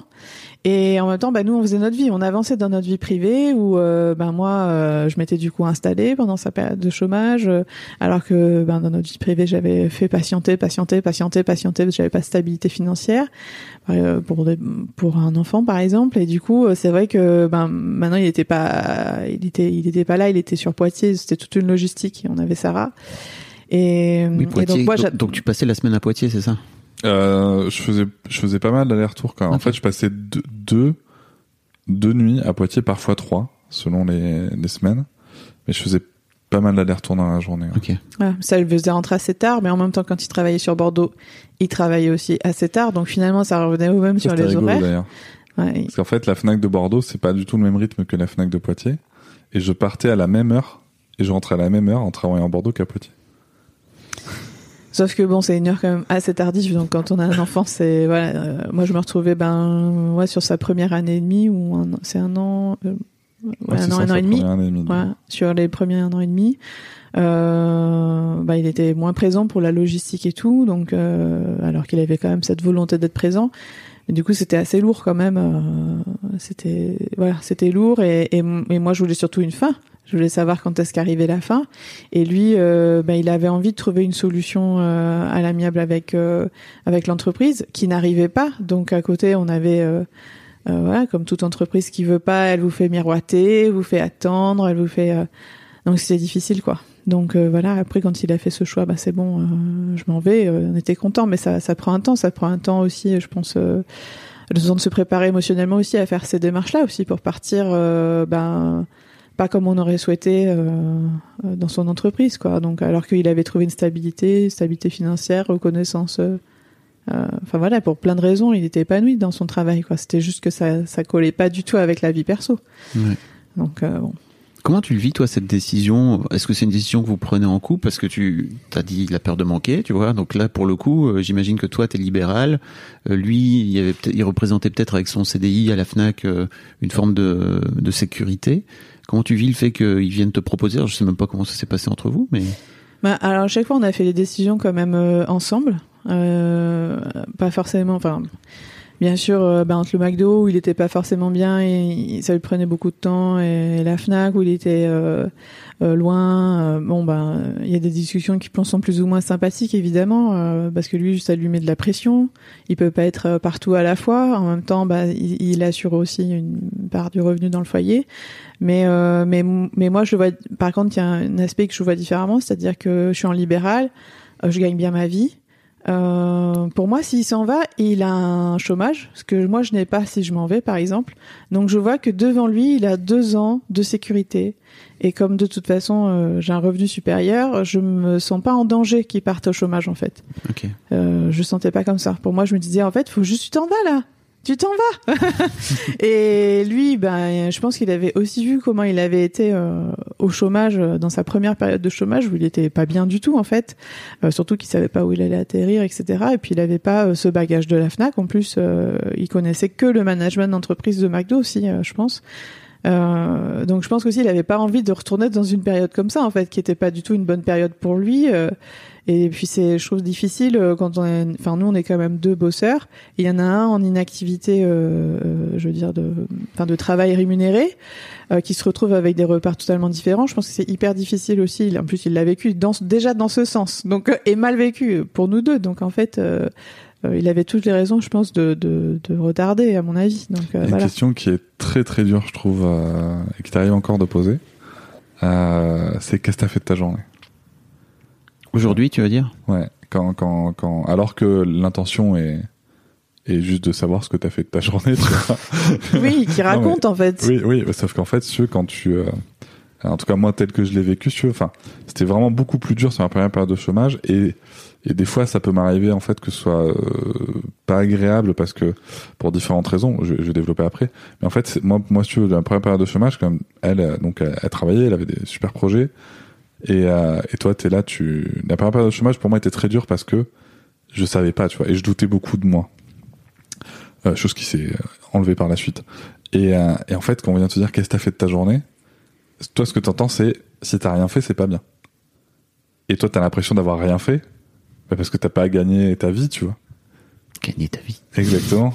Euh, en tout cas, t'as pas fait une activité productive euh, socialement et rémunérée. Et, euh, et, et, et ça, c'est vraiment une question, je trouve, si pour les gens qui nous écoutent, mais arrêtez de poser cette question, quoi. tu vois, c'est, euh, c'est, c'est, je sais pas, faut trouver une, d'autres formules. Après, c'est peut-être que Après, c'est, euh, enfin, la question, comme C'est tu mon dis, la question, vois. voilà, la question, elle est vécu. louable et c'est toi qui l'apprends euh, plutôt comme ça aussi. et, et tout à fait. Oui, parce Mais, que mais après, tu veux, t'as- t'as- ça- des fois, ça peut avoir le même ressenti, tu vois, avec, euh, avec, à la fin de journée avec ma fille, par exemple, tu vois. C'est qu- qu'est-ce que vous avez fait aujourd'hui, en fait? T'as aussi l'impression qu'il faut faire des trucs, tu vois. Il faut être, être, euh, t'as l'impression qu'il faut être productif, tu vois. T'as, t'as, Ok. t'as cette idée de, il faut avoir fait des activités. Alors que des fois, tu vois, par exemple, tu restes à la maison avec ton enfant et, et en fait, tu fais des trucs. En fait, tu fais des trucs en vrai. Mais tu fais pas des trucs euh, waouh, tu vois, tu fais pas euh, Ouais. 12 000 activités Montessori, euh, je sais pas quoi, t'es comme mon pouvoir sur Instagram, euh, nanana. Bah non, en fait, t'as juste euh, dessiné, euh, arrosé les plantes, euh, joué à je sais pas combien de, de jeux de société, lu je sais pas combien de fois la même histoire. Tu vois, c'est c'est il y, a, y a ce côté un peu compte rendu, tu vois, de, de journée. Et quel est ton résultat? Euh, Mais tu veux dire que tu étais en culpabilité par rapport à cette question qui était Ouais. posée de base euh, de façon un peu anodine, quoi. Ouais, ouais, ouais, ouais. Mais, Oui. euh, mais, mais c'est, c'est, c'était, c'est- c'était un, un- un- en tout cas, c'était un vécu difficile, ouais, vis-à-vis de ça. Ok. Mais en plus, c'est difficile, je trouve, euh, euh, parce que maintenant, il est, il est à son compte. euh, et en plus, il a une grande partie de son activité quand même à domicile. Et puis, il garde Sarah. Donc, en fait, moi, aujourd'hui, quand je pose des questions, euh, enfin, il n'a pas de journée type, en fait. Donc, c'est vrai que quand on veut savoir euh, bah, comment s'est passée sa journée, euh, voilà. Peut-être comment s'est passée la journée, c'est plus facile. Mais- Mais, euh, Parce que voilà. tu, tu disais, toi, tu parlais de chômage, c'est ça? Enfin, de ta Ouais, période ça- de chômage. Tu es plus au chômage, là, maintenant. Ah, je suis encore au chômage, monsieur. Je suis encore techniquement, chômage. Techniquement, je suis tu, encore au chômage. tu, mais Pendant quelques mois. Mais donc, tu n'es pas inactif euh, Du tout. professionnellement. Du tout. Du tout. Mais, mais en fait, c'est, tu vois, mais, tu vois, encore aujourd'hui, tu le vis tu mal quand elle vient non, te... non, non, aujourd'hui ça va. Mais, mais, tu vois, aujourd'hui la tournure est, est plus intéressante. Euh, non, mais Noëlla c'est a fait une moue. Euh, je fais une moue parce qu'il m'a fait la remarque il y a quelques mois de ça en Oui, me disant euh, qu'effectivement ça lui plaisait pas la manière. Alors je pense que je peut-être je le posais comme ça, c'est-à-dire qu'est-ce que tu as fait? Bah, Maintenant tout à l'heure j'ai dit comment s'est passée la En journée. fait, mais c'est Voilà. ça. C'est la important, nuance. c'est que quand tu dis qu'est-ce que t'as fait de ta journée, en tout cas moi, tu vois, je le vis moins bien que. euh, T'as l'impression que t'as le, t'as le sergent-chef qui vient. Exactement, qui tu vient demander un rapport. Exactement. Et, euh, et, et, et c'est pas, en tout cas, c'est moi. hein. Oui. Mais, mais je, le- je c'est pas un truc que je vis bien, tu vois. Ok. Parce qu'il y a un peu ce côté. euh, voilà, et, et- et je me rappelle t'avoir répondu, est-ce que moi je te demande qu'est-ce que t'as fait de ta journée, tu vois Non, t'as travaillé en fait, tu vois. Et euh, donc soit tu me racontes des anecdotes avec tes, Bah oui. tes patients, tes trucs, Mm. mais en fait je te demande pas ce que t'as fait de ta journée, tu vois. Et donc sur les journées où, euh, alors autant sur sur les journées où, où où je suis pas, où je travaille pas entre guillemets parce que je pense que le travail domestique familial est un travail et qu'il faut réfléchir à sa valorisation, à sa rémunération sociale. Euh, Petit passage. hein, J'ai un épisode d'Histoire d'argent qui sort bientôt. là. Très bien. Mm. Et, euh, et euh, donc, si tu veux, il y a ça. Et euh, Bonjour le chien. ouais, c'est il y a la factrice qui passe. Donc, euh, Maya adore les facteurs. Euh, et je sais plus ce que je disais. Oh, ça va, c'est pas. Donc, donc oui, il y a ce côté, si tu veux, où euh, où euh, où j'ai des journées avec Sarah et forcément, en effet, si tu veux, en prenant un peu de recul, tu dis, bah, il faut bien qu'elle qu'elle sache. Enfin, elle a le droit d'être curieuse de savoir ce qu'on a fait dans, Bah la oui, journée, tu vois. Mais après, si tu veux, quand, quand c'est des journées, parce que j'ai quand même des journées dédiées au travail, où il y a une personne qui garde Sarah, bah, le côté, en effet, qu'est-ce que t'as fait de ta journée, posé comme ça, pour moi, il y a un petit côté, euh, vas-y, compte de résultats, tu vois. Dis-moi, euh, est-ce que t'as été productif ou pas, tu vois. Mais donc tu, tu et tu mets ça aussi en rapport avec l'argent ou peut-être tu mettais ça en rapport avec l'argent? Bah, c'est aussi un rapport avec l'argent parce que euh, selon tes, euh, enfin tu vois, t'es, t'es podcasteur, hein, Oui. euh, selon ce que t'as fait ou pas dans ta journée, selon si t'as euh, réussi ou pas à euh, avoir des contacts pour des potentiels sponsoring, euh, si t'as réussi à monter ton épisode ou pas, si tout est prêt, euh, enfin voilà, t'as quand même des objectifs, euh, des, des, des, des petites deadlines à tenir, et puis t'as une, quand même une sacrément balèze incertitude financière sur ton année, je trouve. Euh, en tout cas pour moi qui démarre, tu vois. Euh, mais en fait, ça vient réveiller des craintes aussi cette question. Mm. Tu vois, c'est que j'ai pas réussi. En fait, euh, quand quand ça te renvoie le fait que t'as pas forcément réussi à aller revoir les contacts. Et puis il y a des moments, tu vois, où t'en as ras le cul en fait, euh, et où tu te dis, bah, écoute là, euh, j'ai envoyé des, des contacts, mon épisode est, est ok. Et en fait, par exemple, tu vas te dire, ben là, je vais me prendre deux heures dans la journée pour euh, euh, jouer à un jeu vidéo. Et en fait, tu sais, t'as presque, t'as presque peur de dire, euh, j'ai pris ce temps-là, tu vois. J'ai pris ce temps-là. L'une des raisons pour lesquelles je trouvais intéressant de vous avoir, c'est que et en tant que premier couple, c'est que vous vous avez un déséquilibre euh, financier, c'est-à-dire que globalement, euh, toi Noëlla, tu rapportes de l'argent, plus d'argent que ce que Cédric rapporte aujourd'hui. Je trouvais ça cool de l'avoir dans ce sens-là parce que je crois que ça active chez l'un et chez l'autre des trucs qui sont hyper intéressants et notamment bah toi peut-être Cédric là t'es en train d'être titillé aussi par ce truc ancestral qu'on a dans la tête de euh, c'est l'homme qui doit aller chasser le mammouth et c'est l'homme qui doit ramener l'argent quoi. Alors, pas, pas- non, pas tant. Ça, c'est un truc qui m'a titillé plus quand elle a, quand elle a commencé. Ok. Euh, et ce qui est très drôle, alors on peut le dire, hein, Noëlla gagne. euh, alors je sais pas si elle veut qu'on dise les chiffres, voilà. Euh, mais en tout cas, non, mais parce qu'il va dire Noël, elle gagne. Je pense que Noël, elle gagne, c'est à Noël de répondre. euh, oui, oui, non, mais Oui, carrément. Moi, moi, je peux parler en, en termes de, de, de, de différence. Tu. J'ai Noëlla- adoré Noëlla. Les gens l'ont pas vu, c'est pas du tout parce que.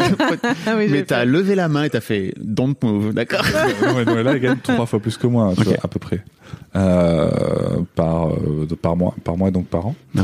Euh, et ça, c'est vrai que si tu veux, le au tout début, moi en fait, j'étais surtout fier. Enfin, t'es là, tu fais, euh, tu fais, euh, waouh, euh, putain, elle commence à travailler, elle gagne très bien parce qu'au début, elle a fait des petits remplacements, si tu veux. Enfin, des petits remplacements. Elle a fait des remplacements. Et si tu veux, j'ai vu ce qu'elle gagnait en un mois, alors que moi, je, j'ai gagné trois fois. Moi, j'étais là. Ouais. mais, mais le pire, si tu veux, c'est que ça a participé à ma, à ma réflexion à un moment dans, dans mon chemin professionnel. C'est que autant au début, si tu veux, je me dis, bon, elle est quand même docteur, elle a 6 ans d'études et tout. Et puis à un moment, si tu veux, je me suis quand même dit, ouais, enfin, ok, a 6 ans d'études, moi, ça fait 10 ans que je bosse. Euh, j'ai aussi une expérience, tu vois. Et ça m'a permis de me dire, pourquoi est-ce que je me dévalorise parce que j'ai pas de diplôme, tu vois. Euh, ça, ça a été un, son parcours m'a servi dans ma réflexion. Ok. Et en fait, quand elle a commencé à gagner cet argent-là, c'est vrai que moi, il y a quand même un moment où je me suis dit, ah ben cool, euh, tu vois, c'est cool, il y a, y a la- l'argent qui rentre, sécurité, et puis elle a payé des premières vacances qui étaient euh, très très cool. Euh, on s'est quand même bien fait plaisir.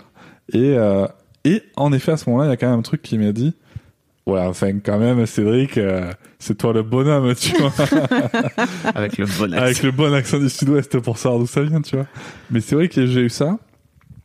Mais ça, en fait, ça m'a pas, euh, ça m'a pas tant dérangé parce que ça s'est produit. Si tu veux, en fait, elle a ouvert son cabinet. À- je- quelques mois après, j'étais embauché à la Fnac.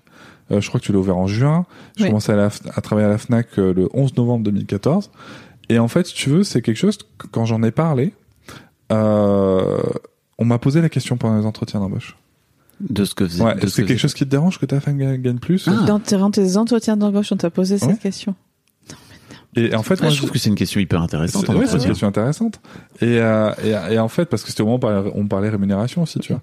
Et en fait, euh, j'ai dit bah non non carrément pas. Et puis, Enfin voilà et puis euh, et puis enfin à un moment, là, bah, enfin pendant six ans, euh, ça a été un peu la galère quand même aussi, tu vois. Non, mais intéressante pour des hommes, parce que moi, ça, enfin, il me- à un entretien d'embauche, jamais on me pose cette question pour me dire, euh, ça vous dérange que votre mari gagne mieux, euh, gagne mieux sa vie que vous? Ben, c'est une question qui n'arriverait jamais là d'entendre que vous, vous êtes en- là en me disant, ah bah c'est super intéressant comme question dans un entretien, c'est vrai qu'en tant qu'RH, bah, non, c'est c'est fou en fait cette question. En fait, moi, je trouve que c'est intéressant. Et là, je me positionne en tant que patron, si tu veux. D'accord. Euh, en tant que gars qui mène les entretiens, c'est que je trouve que c'est intéressant de voir comment les gens se positionnent par rapport à, à l'argent au sein de leur couple, quoi. Tu vois, ça veut dire, euh, est-ce que potentiellement tu vas chercher à aller monter dans, dans les échelons? Enfin, tu vois, tu vas aller chercher. Est-ce que tu as de l'ambition aussi d'aller aussi chercher ce que un salaire plus proche que ce que gagne ta femme? Je trouve que c'est. En tout cas, je le perçois comme ça, quoi. Et la source de cette motivation, tu vois. C'est ça Ouais, bien sûr. Parce que Est-ce que c'est malsain ou c'est juste euh, Enfin voilà, en tout cas. Et, euh, Et je comprends après ton point de vue de, ok, moi on m'a jamais posé cette question. Ceci dit, je crois pas que t'aies fait énormément d'entretiens d'embauche dans ta vie. Effectivement. mais j'en ai fait, j'en ai fait, j'ai Ouais. vu que ça. Et, et Bah oui. c'est vrai que c'est quelque chose, tu vois, moi, qui m'a. En fait, pour le coup, c'est quelque chose qui est vite devenu une force. Euh, parce que, parce qu'en fait, euh, moi, j'ai, rapide. En fait, j'ai toujours, pour le coup, en, en arrivant à la Fnac, j'ai toujours très rapidement expliqué. D'ailleurs, dès les entretiens, parce qu'on parlait forcément de la mobilité qui allait arriver, tout de suite, bah, en fait, ça m'a aussi servi à expliquer que pourquoi est-ce que je ne serais pas mobile euh, euh, tel que eux pourraient euh, le vouloir, tu vois. Oui. Pourquoi est-ce qu'il y avait un certain champ d'action euh, Ça servait aussi à expliquer ça, tu vois. Et, et c'est marrant parce que pour le coup, en fait, je me suis aperçu que ça pouvait être une force, vraiment. Et en fait, j'ai commencé à avoir un, un- un regard très apaisé sur tout ça. Et euh, donc, tu vois, très très rapidement, en fait. C'est-à-dire que les, les vieux démons ont vite été euh, tus, quoi. Et euh, les seules discussions ensuite qui, qui, qui, ont, qui sont venues dans ce rapport dans ce rapport-là différent, ça a été que euh, bah, que, que pour le coup Noëlla, elle a, elle a- là c'est mon avis à moi, euh, tel que moi je le vis, euh, elle a euh, un rapport qui est différent du mien. C'est que si tu veux, pour moi l'argent, l'argent rentre trois fois moins facilement qu'elle. Et, et donc, si tu veux, pour moi, en fait, telle ou telle dépense, mais ça n'a pas le même poids euh, dans le budget que pour elle, tu vois. Et, et ça, enfin, tu vois, moi, par exemple, euh, 100, 200 euros sur un mois, ben ça, ça a un poids qui est différent que chez elle. Et, et, et c'est vrai que quand tu vois sur certaines dépenses, tu projettes différemment. C'est plus là, mais en, messieurs, la, la, la différence euh, de, des enfin, de, de genre de sexe, ça, ça, ça s'est vite estompé. Aussi parce que ça en a fait un, un- une force, mais j'ai quand même eu droit à des railleries hein. en comité de direction, euh, de la part de, de, de, de certains collègues, euh, de certains amis aussi, qui m'ont dit ah mais ça doit être compliqué quand même pour toi, avec ta femme qui gagne plus, euh, tu te sens pas trop émasculé.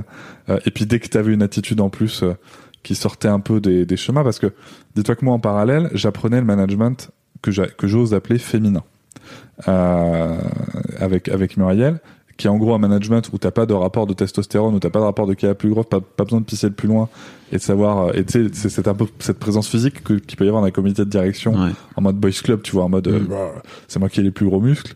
Euh, et, et, euh, et donc, si tu veux, je- parfois j'avais des réactions qui étaient très émotionnelles dans mon management, qui prenaient vraiment en compte l'émotion. Et on m'a déjà dit, euh, ouais, mais c'est normal, Cédric, euh, c'est c'est plus facile pour lui d'être d'accéder émotionnel. Tu sais, déjà, faut, faut savoir qu'il gagne moins que sa femme et tout. C'est plus lui qui porte la culotte dans le foyer. Non, mais c'est des trucs que j'ai entendus. hein. Euh, tu vois, et c'est des trucs que même mon dernier directeur à Bordeaux, je vais pas le citer parce que parce que parce que je vais pas en dire du bien, mais euh, a été capable de me dire à un moment sur un entretien de, de dans- dans l'année, Hmm. a été capable de me dire, mais tu sais, je comprends, euh, je comprends que des fois tu as du mal à, à, à- à te positionner comme un comme un bonhomme parce que euh, pa- parce que t'as parce que je sais que chez toi ta femme gagne plus et tout et toi t'es là tu fais, ben non en fait ça n'a rien à voir. Et tu sais, t'essaies de lui expliquer, t'essaies de lui dire. Non, mais là, t'es saulé. Ça, Non, parce qu'en plus, elle connaît, elle connaît un peu le personnage. tu Oui, vois. oui, mais Et- ça m'étonne même pas. Et toi, en fait, t'essaies de lui dire, mais non, en fait, je, je, je, je veux pas, je veux plus me positionner comme, comme un bonhomme, comme tu dis, parce que je crois plus à ces positions-là, en fait. Je, je crois que ça, ça amène de la frustration chez tout le monde et que, et que ça sert pas. Et, mais ça, ils veulent pas l'entendre. Tu sais, c'est là, faut qu'ils confirment leur raisonnement. Mais ça, c'est humain, hein, c'est, euh, là, c'est, le thérapeute qui parle, mais faut, faut confirmer son raisonnement, sinon ça marche pas. Et toi, Noëlla, de, de, de vivre, de, tu vois, tu racontais tout à l'heure que tu avais passé un coup de fil à ton père en lui disant, hé, oh, Mhm. maintenant, Bazinga! C- comment t'as, comment t'as vécu, toi aussi, le fait de, de rentrer dans un couple où, bah, tu gagnais plus d'argent que ton mec, quoi? Parce que c'est un vrai truc. Mais en fait, ça m'a. Je l'ai pas vraiment vécu comme un truc hyper différent parce qu'en fait, moi, je voulais juste gagner de l'argent. C'est-à-dire, euh, à un moment, euh, j'étais boursière, on galérait. Enfin voilà, mes parents ont fait beaucoup de sacrifices financiers pour euh, pour m'aider. Et il fallait juste qu'en fait, à un moment, j'apaise euh, la pression que tous les autres avaient pour moi. Donc, euh, donc je me suis pas posé la question euh, vis-à-vis de ça. D'abord, ben, euh, pour notre vie en couple avec euh, Cédric, j'avais vraiment envie que, bah, que je paye aussi des choses. Voilà, je voulais vraiment que sur les charges, on soit vraiment égal à égal, que je sois, que je lui doive pas, quoi. Parce que bon, Ah, mais c'est, donc c'est, oui, t'as un vrai truc de, tu ne dois, tu ne lui dois pas. C'est Ouais, pas, voilà. c'est pas ce truc de, moi, je préférais qu'on soit égal à égal. C'est juste, je, j'ai, envie de ne rien te devoir.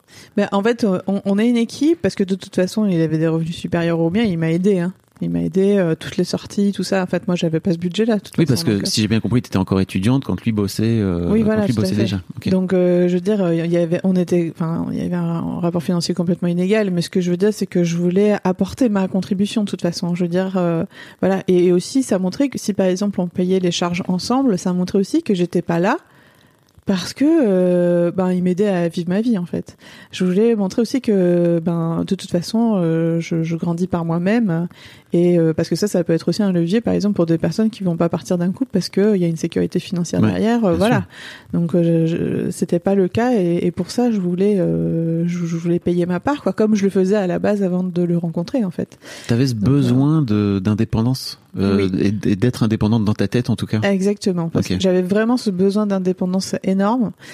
Et, euh, et donc ensuite, quand j'ai commencé à gagner ma vie, ça m'a pas, euh, ça m'a, ça m'a pas perturbé parce que euh, ce, rapport-là, euh, pour moi, ça n'existait pas euh, cette histoire de finalement je gagne plus que lui, c'est bizarre. Mais par contre. par contre, le fait que je gagne beaucoup d'argent au départ, je l'ai pas vraiment compris aussi, parce que il dit je gagne trois fois plus que lui, mais en fait je peux perdre trois fois plus vite. C'est-à-dire que la vie en libéral, quand elle démarre, elle est en décalage. Les charges sont en décalé. Et du coup, il faut toujours garder une part en fonction de ce qui va tomber. Euh, voilà, donc en fait, ça va Tu peux se... expliquer ça, par exemple? C'est- Ouais, des, charges de, de- d'URSSAF, etc. Voilà, c'est les charges d'URSSAF et de, de caisse des retraites, euh, notre euh, là, c'est- c'est c'est deux éléments qui sont euh, décalés. Avant, c'était N-2, donc euh, deux ans plus tard, ils regardaient ce qu'on avait gagné deux ans avant, et en fonction, ils ajustaient, en fonction des... Voilà, chaque année, on donne des provisions, en fait, et je sais pas, ils vont nous prendre euh, 1000 euros par mois, euh, et puis euh, l'année fin d'année d'après, donc novembre euh, de l'année suivante, ils disent « Ah ben, finalement, l'année d'avant, vous avez gagné euh, tant, donc... Euh, euh, donc on vous doit tant parce que vous avez trop payé. Ou vous nous devez tant parce qu'en fait vous avez pas assez payé et puis ensuite ils réajustent l'année suivante puisque finalement euh, si Non, j'allais dire, ça c'est un truc que tu peux anticiper dans, dans, tes, dans tes charges et dans ta compta quelque part. voilà si euh, si le comptable nous dit attention vous avez gagné tant il vous, et là il peut calculer en novembre il va vous demander tant mais ça faut déjà avoir donné sa compta assez rapidement Oui. ce qui n'était pas forcément le cas Mais ça l'est toujours pas. Et ça, alors là, ça allait toujours pas. Mais alors vraiment de l'apocalypse, nous c'est toujours le dernier jour. Donc c'est-à-dire que là aujourd'hui, on est en mai et euh, je ne sais toujours pas euh, ma fiche d'impôt de l'année d'avant. Euh, elle, Ah est pas, ouais, ouais, elle est pas encore euh, finalisée. voilà, le comptable est sur les starting blocks. Et euh, donc que Attends, j'apprends le milieu d'année. Le comptable est sur les starting blocks parce que tu lui as pas fourni les éléments, c'est Bah, ça je lui ai ou- donné en mars, un truc comme ça. Ok. Donc on les donne une fois par an. Euh, nous demande, enfin, il, il- parfois il peut demander euh, dans l'année, mais euh, bon, Euh, là, euh, j'avais pas donné avant, donc euh, voilà, je donne de toute façon assez tardivement, c'est un peu le bazar. Et, et en plus, du coup, la, donc du coup, Tu, euh, tu sais que c'est, infos- tu sais que c'est lié à ton rapport à l'argent, ça. Enfin, je, je- je me permets de le dire parce que je crois que c'est un truc qu'il faut dire, mais la façon dont tu traites aussi tes, enfin, tu vois, tes charges, ta- tes factures, tes devis, etc. Ça en dit aussi long sur la façon dont tu traites l'argent d'une manière générale. Ah oui, bah en fait, j'ai pas eu toujours ce rapport-là parce qu'à un moment, quand j'étais étudiante, il y a eu des moments où je faisais vraiment mes comptes, euh, mais euh, mais euh, freak, freak. enfin, c'était vraiment euh, vraiment C'est- c'est toi qui- quoi. c'est- C'est toi qui m'as appris à les faire. hein. Oui, je lui ai appris à faire ses comptes parce que c'était un panier percé au départ. Euh, il savait pas trop ce qu'il faisait. Parce que t'avais Et- peur de manquer à l'époque? Bah, c'est surtout que j'avais un budget limité quand même. Donc il fallait vraiment, euh, surtout en couple, fallait vraiment euh, que je sache euh, qu'est-ce qui arrivait parce que j'avais, bah en fait si je suis à découvert, là il y a personne pour me soutenir derrière. Enfin sauf si je lui demande, enfin je leur ai pas demandé de l'argent pour combler mon découvert et bien sûr il m'aurait soutenu. Tu lui aurais pas demandé? Bah franchement je pense que, enfin je sais pas, je l'ai déjà fait peut-être non je pense pas. Non, Euh, c'était de plutôt indirect. découvert. C'était plutôt indirect. Il y a quand même des choses que, qui, qui... Alors, je précise quand même que euh, quand elle était étudiante, elle, elle, elle, elle assurait tout à, tout à fait, tu vois, sa charge du, Ouais. du, du foyer, du loyer. Euh, mais après, c'est surtout pour les dépenses de loisirs, en fait. Et, euh, et ces dépenses dentaires aussi, des fois, parce que, alors, si jamais il y a des, études, des futurs étudiants dentaires qui écoutent, Ouais, c'est un peu changé ça. attention, ouais. d'accord. Mais En tout cas, à l'époque, elle avait, elle pouvait avoir par mois, euh, ouais, 200, 250 euros de, Non 100 euros au moins. ouais, enfin, quand, il, quand il a Bah, fallu, enfin le problème c'est quand il a qu'étudiant fallu 100 acheter toute la valise, là. Oui, alors il y avait cette vision. Ouais, voilà. Maintenant, par exemple, pour les, je crois que pour les boursiers, elle est prise en charge, mais nous, elle était, euh, elle était pas prise en charge. Et euh, mais mais en fait, si tu veux, voilà, on, était plutôt sur. euh, euh, Enfin, moi, maintenant, tel que je vois le truc, c'est qu'elle faisait ses comptes, elle savait où c'est que ça allait manquer. Et en fait, pour le coup, elle me sollicitait pas pour lui donner de l'argent spécialement, euh, mais plutôt pour euh, payer tel truc ou tel truc euh, quand on sortait ou, euh, ou, ou ça arrivait pour, pour le matériel dentaire. Euh, je pense pour anticiper de pas avoir à dire j'ai plus d'argent, aide-moi, tu vois. Mm. Ok. Maintenant que je t'écoute, tu vois, je me dis tiens, c'est peut-être ça. Euh, Bah, en tout cas, il y avait quand même besoin que je fasse les comptes parce que c'est parce que là, euh, voilà. Mais ça a quand même été quelque chose de très positif parce que pour le coup, en faisant les comptes, ben, euh, c'est là où, on, on- en tout cas moi personnellement, si j'ai pu dégager un peu de budget pour euh, pour les vacances et tout, tu vois, parce Ouais. que ça c'était chouette. Ouais, Et- parce que sinon, on n'aurait pas pu partir en vacances. Ah bah sinon j'aurais euh, tout cramé comme un gros con. Aujourd'hui, tu fais moins tes comptes parce que t'es moins, t'es moins ric-rac de ce fait-là. Euh, alors j'ai fait mes comptes pendant un bon moment. Euh, ensuite, là, je faisais d'ailleurs sur une application, c'était super. Il y a eu un souci de, ils ont plus mis à jour et j'en ai profité pour plus les faire. Et là, c'est devenu le bazar total de. J'en ai profité pour plus les faire. C'était Ouais. que vraiment, c'était comme il y avait plus le truc, j'étais plus obligé. Ouais. et là, j'ai repris ce mois-ci, j'ai retrouvé une autre application. Il faut que j'essaye de mettre. Non, mais parce qu'en plus, c'est hyper problématique pour euh, retrouver certaines factures. Par exemple, en Mm. pro, là, euh, pour pas payer en double une facture et tout, là, ben, c'est difficile parce que maintenant, je, je sais plus les comptes euh, vraiment de toute l'année. euh, Ah oui. numériquement en tout cas. C'est Donc avant c'était quand même hyper pratique, là je l'ai plus. Mais euh, ouais, ça, donc ça fait quelques années que j'ai plus vraiment, je suis plus vraiment mes. Je mets, euh, je, je, je, mets une somme. Parce que de toute façon je sais pas combien réellement je gagne par mois. Puisque je suis complètement décalée. Et qu'en plus euh, euh, j'ai fait beaucoup de changements d'activité euh, qui font que ben, ces questions de régule d'URSSAF normalement euh, au départ ben, je sais pas on gagne on a fait une provision ils vont nous faire une première régule donc euh, ils se rendent compte qu'on n'a pas payé assez la fois d'après ils vont nous demander beaucoup donc comme ils nous ont demandé trop l'année d'avant ils vont nous rendre un petit peu puis cette vague du je ils me rendent beaucoup je rends ils rendent machin ça, ça se ça s'uniformise et finalement après on a des régules vraiment miniatures Sauf que moi, ben, j'ai fait des changements d'activité euh, quand je me suis installée. Ça a marché. Ensuite, je suis partie en, en hôpital universitaire pendant deux ans, donc j'ai diminué mon activité. Comme je gagnais bien ma vie, j'ai dit, bah, je travaille sur quatre jours et demi. Bah là, je gagne bien ma vie. Je peux enlever un jour et demi. Je peux travailler sur trois jours. J'aurai le salarié à côté. Ça va le faire. Bah non, en fait, ça le fait pas du tout, puisque c'est selon le, les, les plans de traitement que je tombe. Donc en fait, on choisit pas. C'est pas, euh, c'est pas euh, finalement de l'heure. euh, Ouais. un taux horaire de l'heure vraiment fixe. Donc après, ben mon activité a, diminué, trop diminué. Donc en fait, euh, là, j'ai vraiment euh, gagné très peu euh, sur l'activité libérale. Ensuite, je suis revenue, donc j'ai regagné. Donc en fait, et après, j'étais enceinte à un moment, donc il y a eu un- une bascule. Donc en fait, mon mes régules n'arrêtent pas de varier. Donc je suis toujours obligée de garder de l'argent de côté au cas où il y a des régules, parce que ça peut être des régules importantes. Hein. Et, et donc finalement, bah, je me dis, ben, je me verse une somme minimum, et on verra si j'ai trop dépensé ou si j'ai pas assez dépensé. Voilà. Tu veux bien parler de chiffres ou pas Euh, je peux parler de chiffres dans le sens où, euh, bah, de toute façon, normalement, euh, c'est très clair, je trouve en ligne, les, euh, les revenus moyens des dentistes, c'est environ 90 cas. Donc moi, je dirais, je pense que je me considère, on va dire, normalement, sur à peu près 75 cas. Euh, mais sur ma fiche d'impôt, euh, déjà, il y a une différence parce que euh, entre les crédits que j'ai et ce qui a été amorti, donc en amortissement, on met des sommes, tout ça, déjà, il y a des décalages. Donc, par exemple, sur mes premières années, entre mes crédits, mes amortissements, tout ça, il fallait déjà que j'enlève euh, 7000 euros. Mon comptable me disait, bon, bah là, pour l'instant, de toute façon, sur votre chiffre, il y a 7000 balles faut, qui sont en trop. Euh, voilà, bon bah 7000 euros, euh, c'est quand même une... sur le mois, sur par mois, ça fait déjà beaucoup. Plus euh, d'autres sommes parce que là il y a la régule, tout ça. euh. donc à chaque fois, j'y comprends à moitié. euh, rien, voilà. Sachant qu'une fois, bah, par exemple, mon comptable s'était trompé, j'avais fait une super année.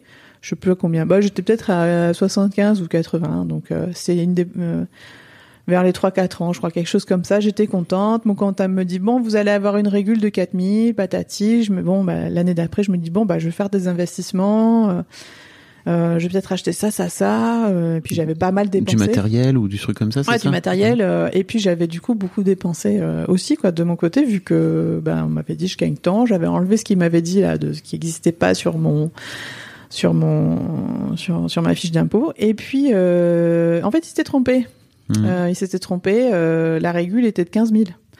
Donc euh, moi, je venais de prendre mon crédit. Bon, bah c'est passé dans mon crédit. Donc finalement, euh, à suite à ça, je me suis, j'ai hyper flippé en fait sur les années d'après, parce que quand je me suis dit, en fait, on peut plus ou moins se tromper de 15 000. euh, bon, bah c'est sûr que si par exemple on a sur 100 cas, on se dit bon, bah 15 000 c'est bon, ils doivent y être, euh, voilà. Mais en fait. Euh, euh, bah moi dans ma vie 15 000 je je vois pas comme ça quoi. Oui, 15 c'est 000 sûr. c'est 15 000 il y a quelqu'un on peut lui dire eh bien, il a 15 000 c'est son année quoi en Mm. fait. Donc euh, donc voilà. Donc moi déjà qui suis un petit peu euh, dans l'idée euh, ouais y a le manque enfin toujours la peur qu'à un moment je peux tomber en fait. C'est j'ai toujours cette peur que ben, Alors que t'es installé depuis des années. ouais je suis installée depuis des années mais en fait Depuis- euh, quand j'ai fait certains choix Depuis combien de temps t'es installé? Il y a depuis euh, sept- sept- euh, depuis 2014 donc euh, Mhm. Ça va faire 8 ans. Ça va faire 8, 8 ans. ans. Mais en fait, euh, tu T'as vois, à un peur moment, j'ai fait un choix. T'as peur que ça peut s'arrêter du jour au lendemain, c'est ça? Bah, quand j'ai fait un choix, à un moment, j'ai fait 250 000. Parce que nous, euh, bah, pour faire 75 k, tu vois, tu fais à peu près 240 000 euros de chiffre d'affaires. Euh, donc une année, j'ai fait 250 000 euros de chiffre d'affaires. J'ai gagné 12 k. Parce que quoi? Parce que du coup, à côté, je suis partie euh, faire euh, le, le la fac là en même temps. Donc j'ai gagné 12 k sur mon activité libérale et à côté, euh, j'avais euh, l'activité de salarié à côté. Euh, mais du coup, en fait, moi, j'ai dans le cabinet, si tu veux, j'ai les, les charges ont tout absorbé. Donc je me suis dit, en fait, je peux faire à peu près le même chiffre d'affaires parce que c'est- le chiffre d'affaires n'a pas trop changé, mais en fait, tout mon revenu à moi a disparu. Et, et du coup, ça me, tu vois, ça me met en stress, quoi. Mais parce que c'est- à un moment donné, c'est des choix que t'as fait. Oui, c'est des choix que j'ai Oui. faits, mais du coup, tu vois, ces choix, ils sont à risque. Comme tous les choix, non? Et oui, mais c'est pour ça que du coup, quand je fais un choix, si tu veux, j'ai j'ai besoin de me dire, bah, il y a une sécurité derrière. Et euh, voilà. Et là, je me suis, bah, après euh, la grossesse, c'est un choix, mais en même temps, je trouve que c'est un choix un peu injuste, tu vois. Euh, parce que là, euh, ben, en activité libérale, euh, quand on a eu un enfant, je tombais enceinte, il faut prendre un congé mat. J'ai pris le minimum du congé mat, c'est-à-dire là, les deux mois et demi après. Euh, bébé avait deux mois et demi, un truc comme ça, et j'ai dû prendre un crédit pour ça. Et là, ben, elle a trois ans et demi, elle a bientôt quatre ans. Aujourd'hui, enfin, ce mois-ci, c'est le dernier mois où je paye le crédit pour ça, quoi. Tu vois, et ça, ça m'embête, quoi. Tu mais, vois. par- mais parce que qu'est-ce qui t'embête en fait? C'est le fait que tu te, tu te sois dit, ok, je me suis. T'as une forme de liberté en fait qui t'est offerte par euh, par ton statut. Ouais. Euh, et en fait, tu te dis cette liberté-là, elle a, elle a un prix qui est qui est trop cher parfois, c'est ça? Oui, c'est ça. C'est-à-dire que, par exemple, tu vois, j'ai pris mon crédit pour ça. Si j'avais voulu rester un mois de plus, Est-ce que tu veux bien? Pardon, si j'avais, si j'étais resté euh, un mois de plus en congé mat, bah, je faisais pas mon chiffre de l'année, en fait. Tu vois Hmm. Et euh, un mois près d'activité. Et si j'étais tombée malade, en fait, ma prévoyance ne marchant que quatre semaines plus tard, ça, ça aurait été pareil. En fait, c'est ce risque que si à un moment j'assure pas, euh, personne sera là pour sauver mon activité, en fait. il y a personne qui sera là pour payer à ma place. Et ça, ça me stresse euh, beaucoup en fait, parce que je vois que chaque mois, euh, bah, chaque mois, il y, a un- il y a tant de chiffres qui doivent, enfin tant de dépenses quoi, qui sont importantes qu'un salarié peut pas euh, payer. Tu vois, euh, quand au départ il était salarié, euh, si à un moment moi je merdais, ben il aurait pas payé à ma place le mois où j'ai un petit peu merdé. hein, tu vois, le mois où j'ai un petit peu euh, Oui, donc, oui, t'as une forme de, de pression sur les épaules Ouais. par rapport. Et là, et là, tu parles en tant que couple, c'est ça, par rapport aux charges, aux charges de votre couple, quoi. Ben, en fait, c'est le charge de mon entreprise où finalement j'ai fait ces choix un peu toute seule. Euh, je veux dire, je me suis pas mis associé avec quelqu'un d'autre, tu vois, donc je me suis mis des charges initiales euh, élevées, ce qui était pas, ce qui est pas le cas de beaucoup de dentistes, je pense, de créer son cabinet tout seul. Euh, donc c'est pas hyper judicieux, tu vois, et euh, du coup ça me, Non, ça me met un pas hyper judicieux, mais ça va bien avec ton truc, ton, ton besoin d'autonomie et d'indépendance. Ouais, ouais, ouais, mais bon, je me dis parfois, été bien, j'aurais bien aimé me faciliter la tâche, tu vois. Et faciliter la tâche, ça peut être, euh, ben, être un peu euh, chaperonné peut-être euh, par un dentiste que j'aurais connu. Quand j'ai fait mes choix, les choix immobiliers, les choix d'entreprise, les choix, même le choix de s'installer en fait, de d'avoir des personnes.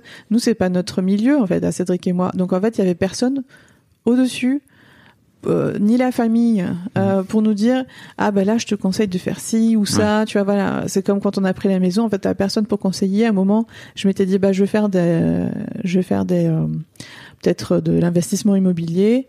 Mais en fait y a, on a personne pour nous dire tu sais pour demander expérience quoi.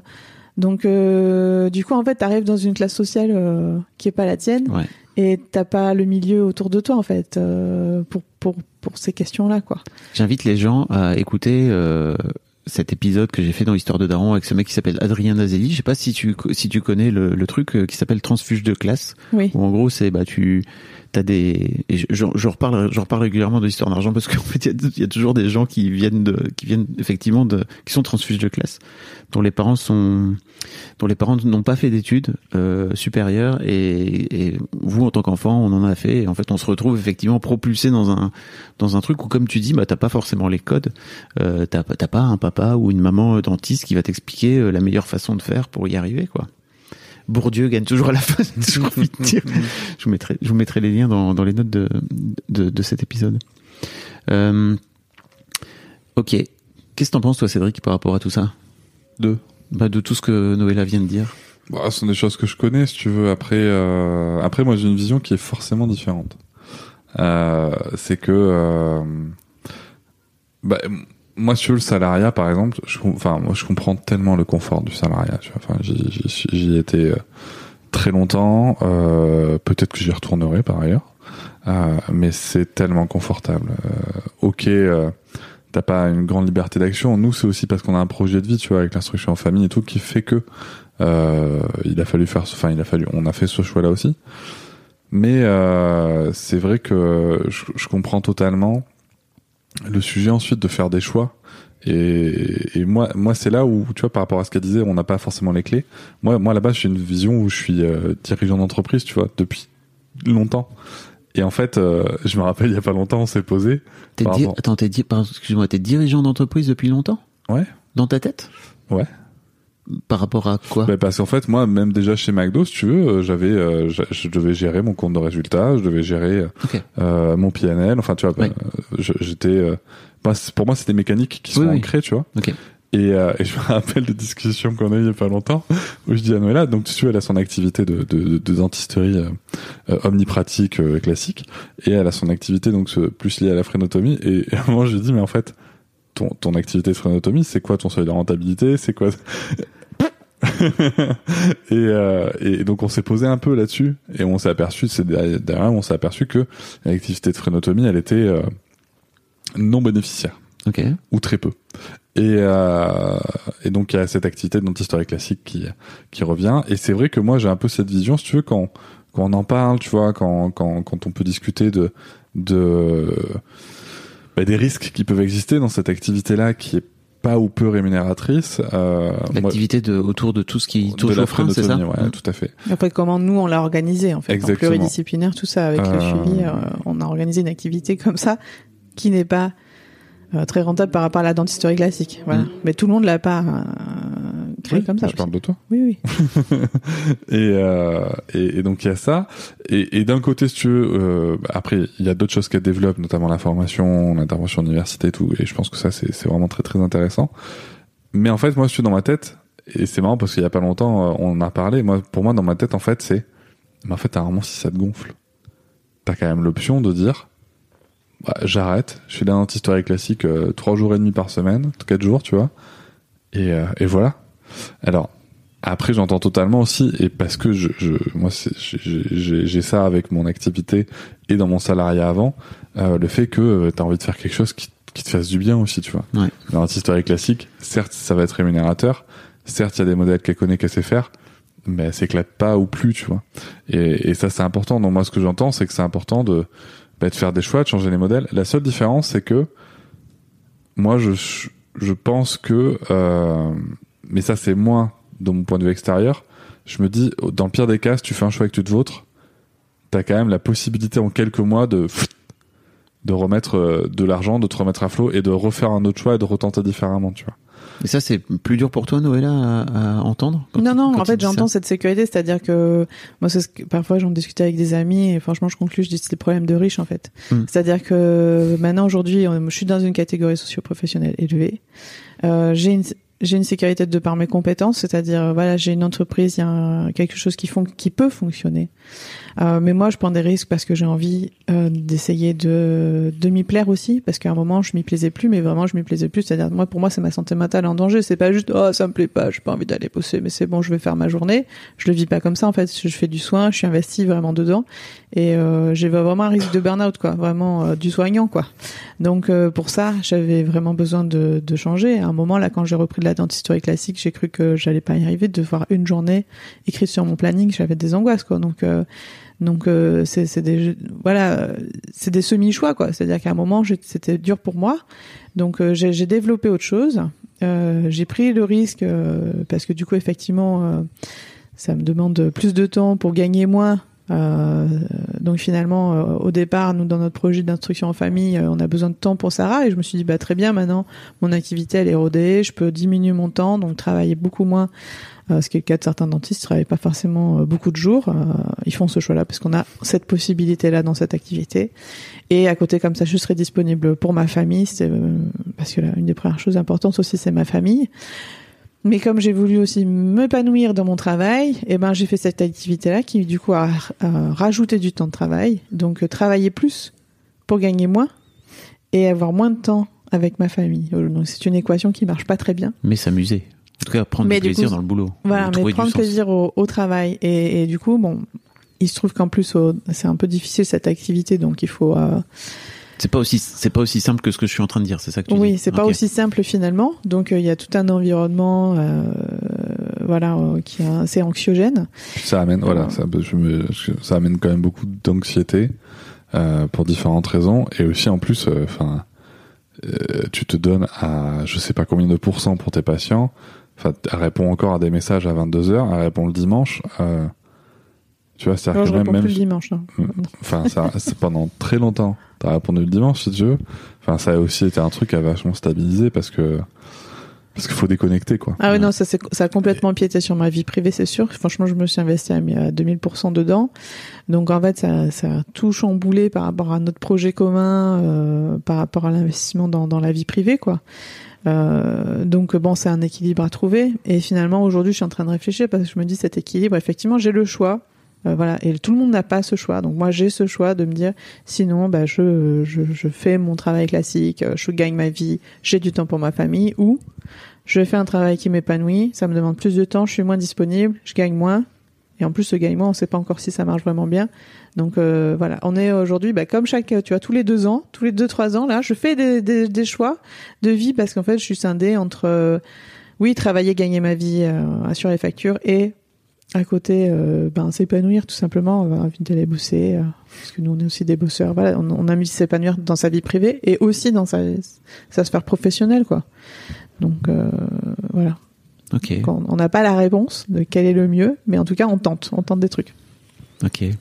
Est-ce qu'il y, a- y un truc sur lequel vous auriez aimé que je vous amène? Donc, je sais pas. Après, toi, t'avais des questions par rapport à- au fait de la gestion à deux de l'argent, des choses comme ça? Je, je, on, on peut y aller si vous voulez, mais je, je sais pas. En fait, c'est vraiment. Non, je sais pas. Après, il y a le, il y a le, il y a le côté, euh, il y a le côté, euh, comment dire, euh, ouais, tu vois. Donc, il y a, il y a ce côté-là qui est, qui est, qui est un petit peu complexe. Et c'est avec moi, tu vois, par exemple, à l'opposé, je suis très présent pour ma, pour, pour ma famille. Je suis content de ce que je fais, mais je gagne pas assez. Tu as la sensation de ne pas gagner assez. Ah, mais en fait, je sais que tu vois, par rapport à, par rapport à, à ce que j'établis comme besoin financier, pour l'instant, que je gagne pas assez. Pour autant, si tu veux, je me flagelle pas, hein, tu vois. J'ai lancé mon activité l'année dernière, en 2021. J'ai fait, euh, 21 500 euros de, de chiffre d'affaires, ce qui est plutôt chouette pour une première année. À ça, j'ai écrit un livre qui a rajouté un, 3000 balles de, de, de, de revenus. Donc, de droit d'auteur, d'avance. ouais, d'avance de droit d'auteur euh, en net. Euh, donc tu vois, c'est c'est euh, c'est c'est plutôt de bonne première année, mais en fait c'est pas suffisant euh, pour euh, pour euh, comment dire, ben pour euh, déjà assurer euh, la totalité des, des, des, des frais de mon seuil de rentabilité du foyer, si tu veux. Euh, quand je fais mes comptes, moi, tu vois, je gère ça comme une entreprise, tu vois, donc euh, je sais combien je dois ra- ramener, et, euh, et là, c'est pas suffisant. Est-ce que euh, vous gérez ça Enfin, vous avez ce truc où vous vous dites, ok, faut que je ramène moitié moitié, c'est ça dans votre dans votre couple? Non, Ah non. non, non, non. Ok. Non, c'est équilibré par rapport à ce que chacun peut fournir. Ok. Euh, mais justement, chez moi, ça, ça, un Vous avez des, vous êtes fixé des objectifs, c'est ça? Je sais pas, tu vois. comme- Bah, moi, je me fixe comme objectif. Moi, je me suis fixé des objectifs parce que je fonctionne comme ça. Ok. Euh, tu vois, pour, pour moi, par exemple, j'aimerais euh, cette année, j'aimerais générer 30 000 euros de, de, de CA. Euh, je sais que moi, pour être bien, c'est-à-dire pour avoir euh, ce qu'il faut euh, totalement en autonomie euh, sur l'année, pour les frais, y compris des vacances, y compris des imprévus, ceci, cela, il me faut 28 000 euros de CA. Ok. Euh, bon, donc juste 30 000 en me disant, allez, soyons fous. Et en, fait, ce que je me dis maintenant, c'est euh, que parce que aussi j'ai découvert d'autres leviers, tu vois, il y a, il y, a, il y a le podcast, mais il y a le levier d'Instagram, enfin, il y a, Mm. il y a d'autres leviers que, j'ai, que je découvre au fur et à mesure que la vie avance, euh, et qui peuvent être très rémunérateurs. Mais en fait, ce que je me dis, c'est bah, peut-être aussi que je vais pouvoir dégager assez d'argent pour que Noëlla puisse moins travailler. Tu vois c'est aussi ça peut-être le, le, le, le- le truc que je peux tenter donc je prends des décisions dans ce sens là euh, mais pour l'instant voilà étape par étape. Objectif euh, 30 000 balles et euh, C'est quoi les décisions que tu que Bah, tu veux prendre par exemple? Ou que j'imagine vous avez pris ensemble parce que par- parmi les décisions il y a notamment le fait de de de de- d'exposer ma fille euh, sur les réseaux sociaux euh, qui est euh, de manière très transparente un moyen de de montrer à des marques qu'on peut euh, générer euh, du trafic sur un poste, qu'on peut euh, générer euh, euh, de la visibilité et, euh, et donc que ça peut générer des, certains contrats à côté quoi. En plus et qui soit dit en passant par rapport tu vois à tout, tout le travail de création d'un podcast et d'un épisode peut générer euh, des chouettes revenus par rapport à pas beaucoup de temps investi. ouais. Et, et, euh, et voilà donc on en parlera on en parlera euh, plus tard dans un épisode euh, chez ton- moi mais sur ton podcast, oui. mais euh, en détail, mais euh, mais c'est un vrai sujet. Et et par rapport à cette argumentation là, si tu veux, euh, et à l'image des enfants et tout, en fait, je me suis dit, si à un moment, enfin, l'argent, c'est un moyen, Oui. c'est pas une fin en soi. Voilà. C'est pas un truc sale. Salut Christian. Mmh. Euh, L'argent, c'est un moyen. Et si moi demain, euh, prendre cette décision-là, parmi d'autres, euh, permet de de dire à ma fille dans 15 ans, euh, ouais, ton visage était sur les réseaux sociaux, mais t'as vu, grâce à ça, en fait, t'as passé du, beaucoup de temps avec ton papa, beaucoup de temps avec ta maman. Si on arrive à faire ça, elle sera d'accord ou pas d'accord, mais c'est un truc que j'assumerai totalement. quoi. Mm. Mais totalement. Et toi, t'es à l'aise avec ça, Noël Oui, oui, bah c'est ensemble aussi hein, qu'on l'a Oui, choisi. Parce que, j'imagine. voilà, totalement, totalement. c'est moi tout seul parce que j'ai un pénis. Non, non, et effectivement, aujourd'hui aussi, on est ben, dans ces choix-là qu'on est en train de faire. Je disais de mon côté, ben voilà, je suis scindé, vie pro, vie perso, trouver l'équilibre, tout ça. Euh, ben, comme on fait, enfin, ces choix-là, on les a toujours fait quand même en équipe. Euh, euh, et et dans, dans, dans nos richesses, c'est le temps investi maintenant aussi pour, euh, pour notre fille. Euh, pour nous, euh, aussi, on fait l'instruction en famille parce qu'on se dit, c'est, notre fille, elle est avec nous de façon temporaire. euh, chez nous et donc euh, on fait des choix sur cette période-là et puis parce qu'après on va continuer nos vies professionnelles, elle, elle va continuer sa vie, voilà. Donc on avait envie vraiment d'être, d'avoir du temps libre là Et dans ces choix-là, entre mes changements professionnels, enfin mes choix professionnels et puis les siens, euh, c'est vrai que si moi maintenant je pouvais euh, lâcher du lest, puisque de toute façon euh, cette question de classique, ça me, je me sens pas trop d'aller d'aller vers là quoi sur du long terme, même si ça pourrait amener des revenus. Donc donc c'est quelque chose que j'arrive à faire de façon assez temporaire et donc j'aimerais quand même que à côté, euh, effectivement Cédric il arrive à plus développer euh, son activité quoi. C'est-à-dire que tout à l'heure tu me disais est-ce que c'est un problème pour toi, enfin comment tu l'as vécu d'avoir de gagner plus d'argent que lui? En fait aujourd'hui euh, c'est vrai que euh, bien sûr la vie serait plus facile. Je me le suis déjà dit avant euh, quand j'ai changé de classe sociale en fait. Bien sûr la vie aurait été plus facile si j'avais eu un autre dentiste comme comme conjoint en fait. Oui, Parce que euh, parce qu'en fait autour de nous. Fait non une mais moue ouais, Cédric il fait de une tristesse. Mais en fait, euh, euh, oui. Mais après, se dire ça, c'est autre chose parce que hum, ben, j'ai changé de classe sociale, mais j'en ai pas les codes et donc je me, je me sens pas bien dedans. Euh, je me sens mal à l'aise avec euh, cet entourage. Parfois, je suis dans un entourage euh, dont c'est déjà cette classe et c'est spécial. Et même au Cédric. Cédric, est- Cédric aussi, il est pareil. C'est-à-dire nous, on- voilà, on a, c'est pas notre monde, donc on a un peu de difficulté vis-à-vis de ça. Donc en fait, est-ce que vraiment j'aurais trouvé cette personne-là? Euh, Je pense pas en fait, parce que ça m'aurait sûrement pas. Enfin voilà, ça aurait pas euh, pas une bonne correspondance, mais euh, Mais j'imagine que pour toi, à un moment donné dans ta vie, c'était cool de te dire, ok, je suis indépendante, voire même, enfin, je sais pas comment tu l'envisageais, mais c'est cool aussi que, en tant que meuf, je gagne plus d'argent que mon mec, non? Il y avait une forme de non, fierté. j'ai par pas eu du tout Non cette? Fierté-là parce qu'en fait, euh, j'ai gardé beaucoup de rancœur euh, euh, sur l'injustice, euh, l'injustice de naître à tel ou tel endroit. Ok. Et euh, aussi parce que ben, je suis métisse et j'ai senti cette injustice du racisme. C'est-à-dire que je suis pas, je suis pas la blanche, mais à Madagascar, je suis pas non plus la malgache. Donc en fait, euh, je suis. Donc j'ai voilà, j'ai plusieurs injustices comme ça et le fait. euh, On met de- 1h30 avant de, avant d'évoquer ton métissage. hein. Je me suis dit, putain. T'as, glissé que ton père venait de Madagascar, mais c'est tout. Mais euh, enfin, en tout cas, j'ai gardé cette injustice-là, c'est-à-dire euh, moi j'ai vu mes parents galérer, je trouvais ça injuste parce qu'ils ils étaient bosseurs quand même et tout. Et, et ensuite, euh, ils ont tout fait pour que j'y arrive mieux. Ils m'ont mis dans une école privée où là, c'était pas mon monde pareil, avec des gens qui comprennent même pas qu'il y a des gens en dessous d'eux. Donc on se tapait des remarques avec euh, d'autres personnes euh, et c'est vraiment très spécial. Euh, Enfin voilà, j'ai toujours euh, vécu dans des mondes euh, sociaux qui étaient pas trop les miens, et donc j'ai gardé beaucoup de colère vis-à-vis de ça. Je voilà, pas forcément contre une personne, mais vraiment beaucoup de colère en moi pour ça. Et, et donc dans ces injustices, je me suis toujours dit, bah moi aussi j'aimerais que la vie soit facile, moi aussi j'aimerais que que un moment, euh, bah mon conjoint gagne plus de thunes, euh, la femme au foyer quoi, enfin la femme d'eux. Tu vois? Alors qu'en fait, je pense effectivement, ça me correspondrait pas non plus. Bah, tu sais, c'est toujours de ça- chercher des choses qui te sont, qui sont. Je crois que ça t'irait bien trois mois, quoi. Ouais, voilà, c'est le truc de se dire, euh, il y aurait, euh, euh, je sais pas, l'herbe est toujours plus verte ailleurs, en fait, tout simplement, tu vois. Oui, puis surtout, en plus, Moi, ça, je pense- ça te met dans une position, pardon, mais de, de, aussi d'infériorité quelque part, tu vois. J'ai pas l'impression que ce soit, enfin, on se connaît pas beaucoup, hein, Oui. tu vois, mais, Mais en fait, j'ai pas l'impression que ce soit ton style, quoi. non, mais parce que c'est-à-dire que si on me disait, euh, tu dois t'épanouir dans autre chose qu'une activité rémunératrice, ah, moi, j'ai plein d'idées d'activités. Hein. Donc, euh, c'est pour ça, en fait, c'est que si à un moment, euh, c'était l'autre personne qui gagnait 100K et puis que moi, on me disait, bah, t'as pas travaillé, euh, euh, maintenant, trouve-toi des activités. Ah, bah, ok, je vais m'en trouver. euh, et, et- mais après, c'est une discussion que vous avez ensemble aussi ou pas? Ouais, mais moi en fait, euh, si tu veux, moi je pense que moi, moi très sincèrement, je pense que le le le ce qu'elle évoque là, euh, c'est plutôt dans dans l'idée du break, tu vois. C'est là, elle a une grosse grosse pression financière, non, elle là quand même, et euh, un petit break, tu vois, de trois genre trois à six mois pour euh, profiter de la life un peu et euh, et, et juste kiffer si moi je ramenais assez. Euh, je pense que ça lui ferait beaucoup de bien. Euh, Oui, c'est une idée de fantasme aussi. non, je pense pas. Je pense que c'est quelque chose que qu'on peut réaliser.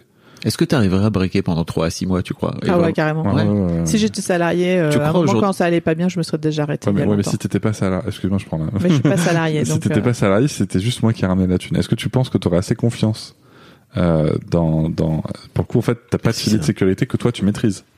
Oui, bah aussi parce que en en gagnant bien sa vie comme ça, on s'est aussi mis des charges personnelles aussi. C'est-à-dire, tu vois, je disais, on est l'idée du manque patati. Je, ben, on achète une maison et c'est un investissement financier que j'ai- qu'on a décidé de, de payer très rapidement, donc avec des grosses charges mensuelles.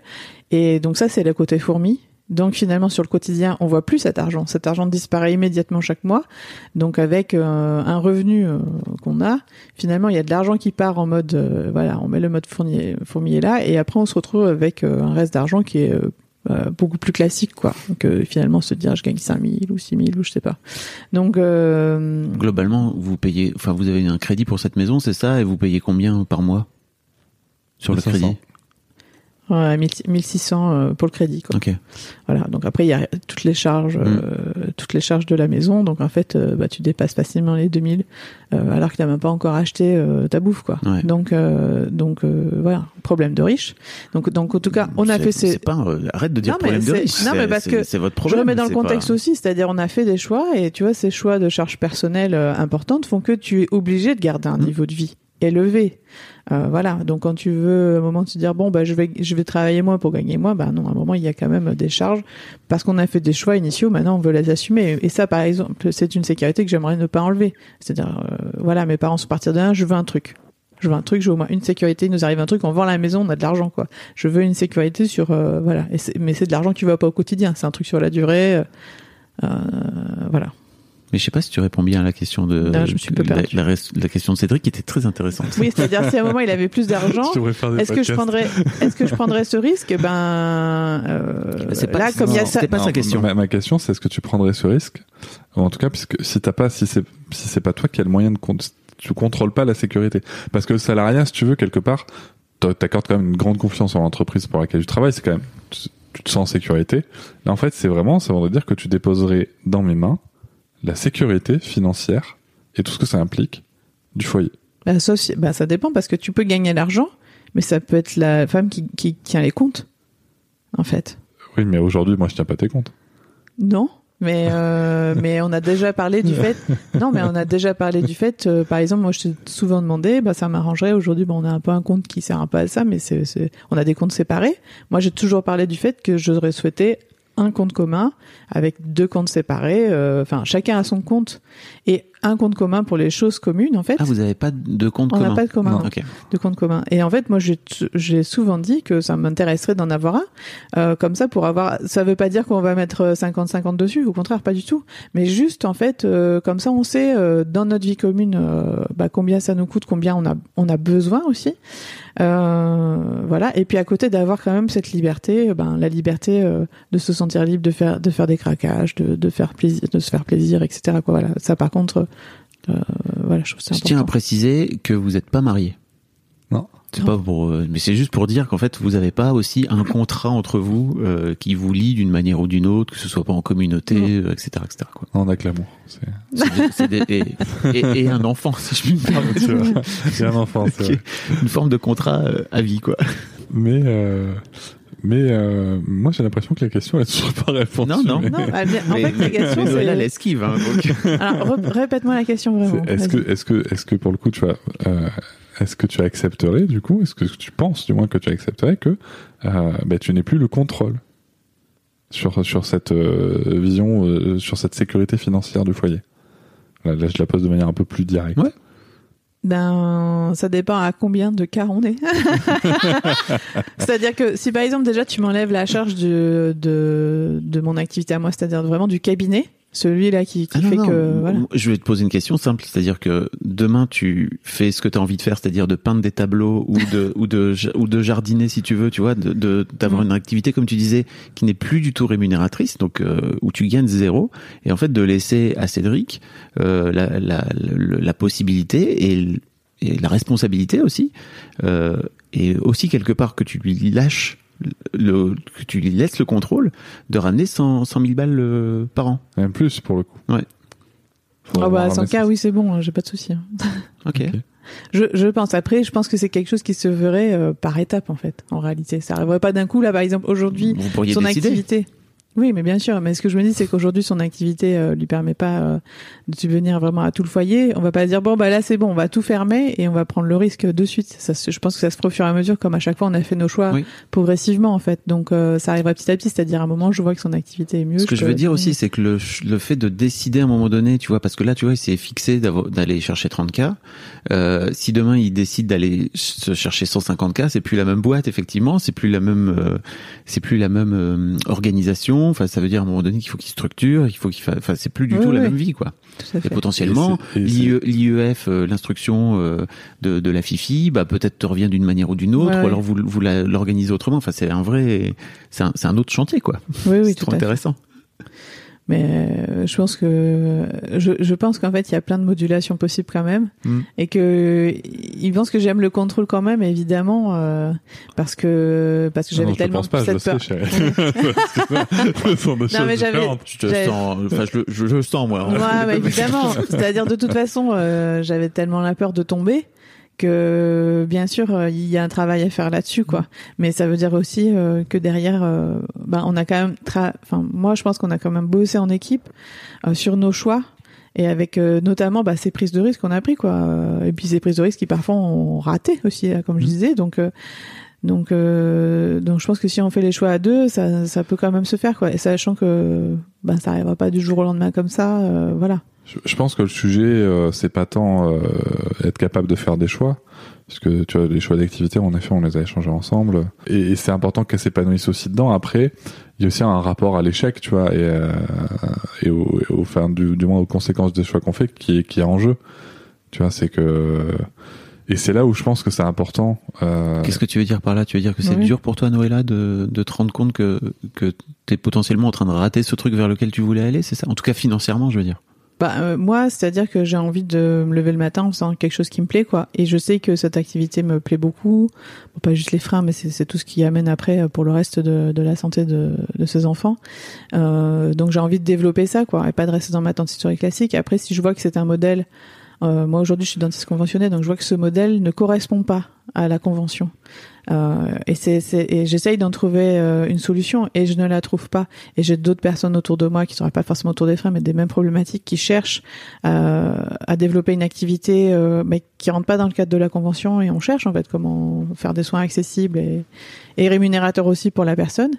On ne trouve pas et du coup c'est vrai que c'est, c'est frustrant, mais je me dis bah on va on peut toujours s'adapter et toujours trouver peut-être quelque chose euh, autrement. Mais aujourd'hui, on est en cheminement, euh, voilà. Donc c'est vrai que c'est un peu, bah, c'est dé- c'est décevant euh, dans le sens où j'ai envie de faire ce qui me plaît euh, dans ma journée, quoi. Euh, voilà, comme tout le monde, je pense. Euh, mais en même temps, ben, parfois il y a des gens qui font le choix de gagner moins et de, de faire ce qui leur plaît. Voilà. Il faut juste que ça corresponde maintenant avec les charges personnelles qu'on s'est mis et d'autres choses, voilà. Donc c'est aussi des, des, des choix peut-être qu'on qu'on doit faire. euh, voilà, sur le long terme, quoi. Voilà. Clairement. C'est c'est toujours un peu la, c'est toujours un peu cette même galère, j'ai l'impression entre le, le niveau de vie qu'on veut aller chercher et le niveau de vie aussi qu'on se colle et l'obligation de ce fait-là de rentrer un, Ouais, de exactement. rentrer de l'argent quoi. Euh, exactement, c'est ça. C'est qu'après, on s'est mis un niveau de vie du coup élevé euh, pour X ou X, enfin X ou Y raison, et euh, et maintenant, bah, soit on l'assume, soit on change de modèle Mm. euh, pour partir sur autre chose. Euh, ça, on l'a aussi évoqué à un moment, euh, notamment bah, pour l'instruction famille. C'est ce qu'il faut changer de pays. Est-ce que est-ce qu'on partirait sur autre chose? Est-ce que euh, on vend la maison Est-ce qu'on va ailleurs? Euh, Voilà, pour avoir en fait des charges différentes, pour avoir des pressions différentes. Et comme ça, pour revoir nos modèles, puisqu'en fait, nos modèles ne correspondent pas à, à, à des choses classiques. C'est-à-dire, moi, j'essaie de faire une dentisterie autre, et lui, euh, il est dans une activité euh, Qui est voilà, très qui est- nouvelle pour le coup. Voilà, qui est plutôt nouvelle. Mm. euh, donc, euh, euh, chacun, on essaye de, de trouver notre chemin, quoi. Bah merci à tous les deux. Je sais pas si vous aviez des trucs euh, que vous vouliez ajouter ou pas. Euh, ce, ce, ce podcast est un peu plus long, mais je trouve que c'est cool aussi d'avoir Moi, il y a quelque chose que je voudrais rajouter parce que euh, il y, a, il y a moi, il y a un moment qui m'a marqué quand Noëlla a lancé son activité et qu'elle a euh, et qu'elle a gagné, euh, qu'elle a qu'elle a bien gagné sa vie euh, très rapidement. Euh, c'est juste parce que tu vois, on a des amis qui sont euh, dans une classe qui nous correspond plus, tu vois, euh, employés.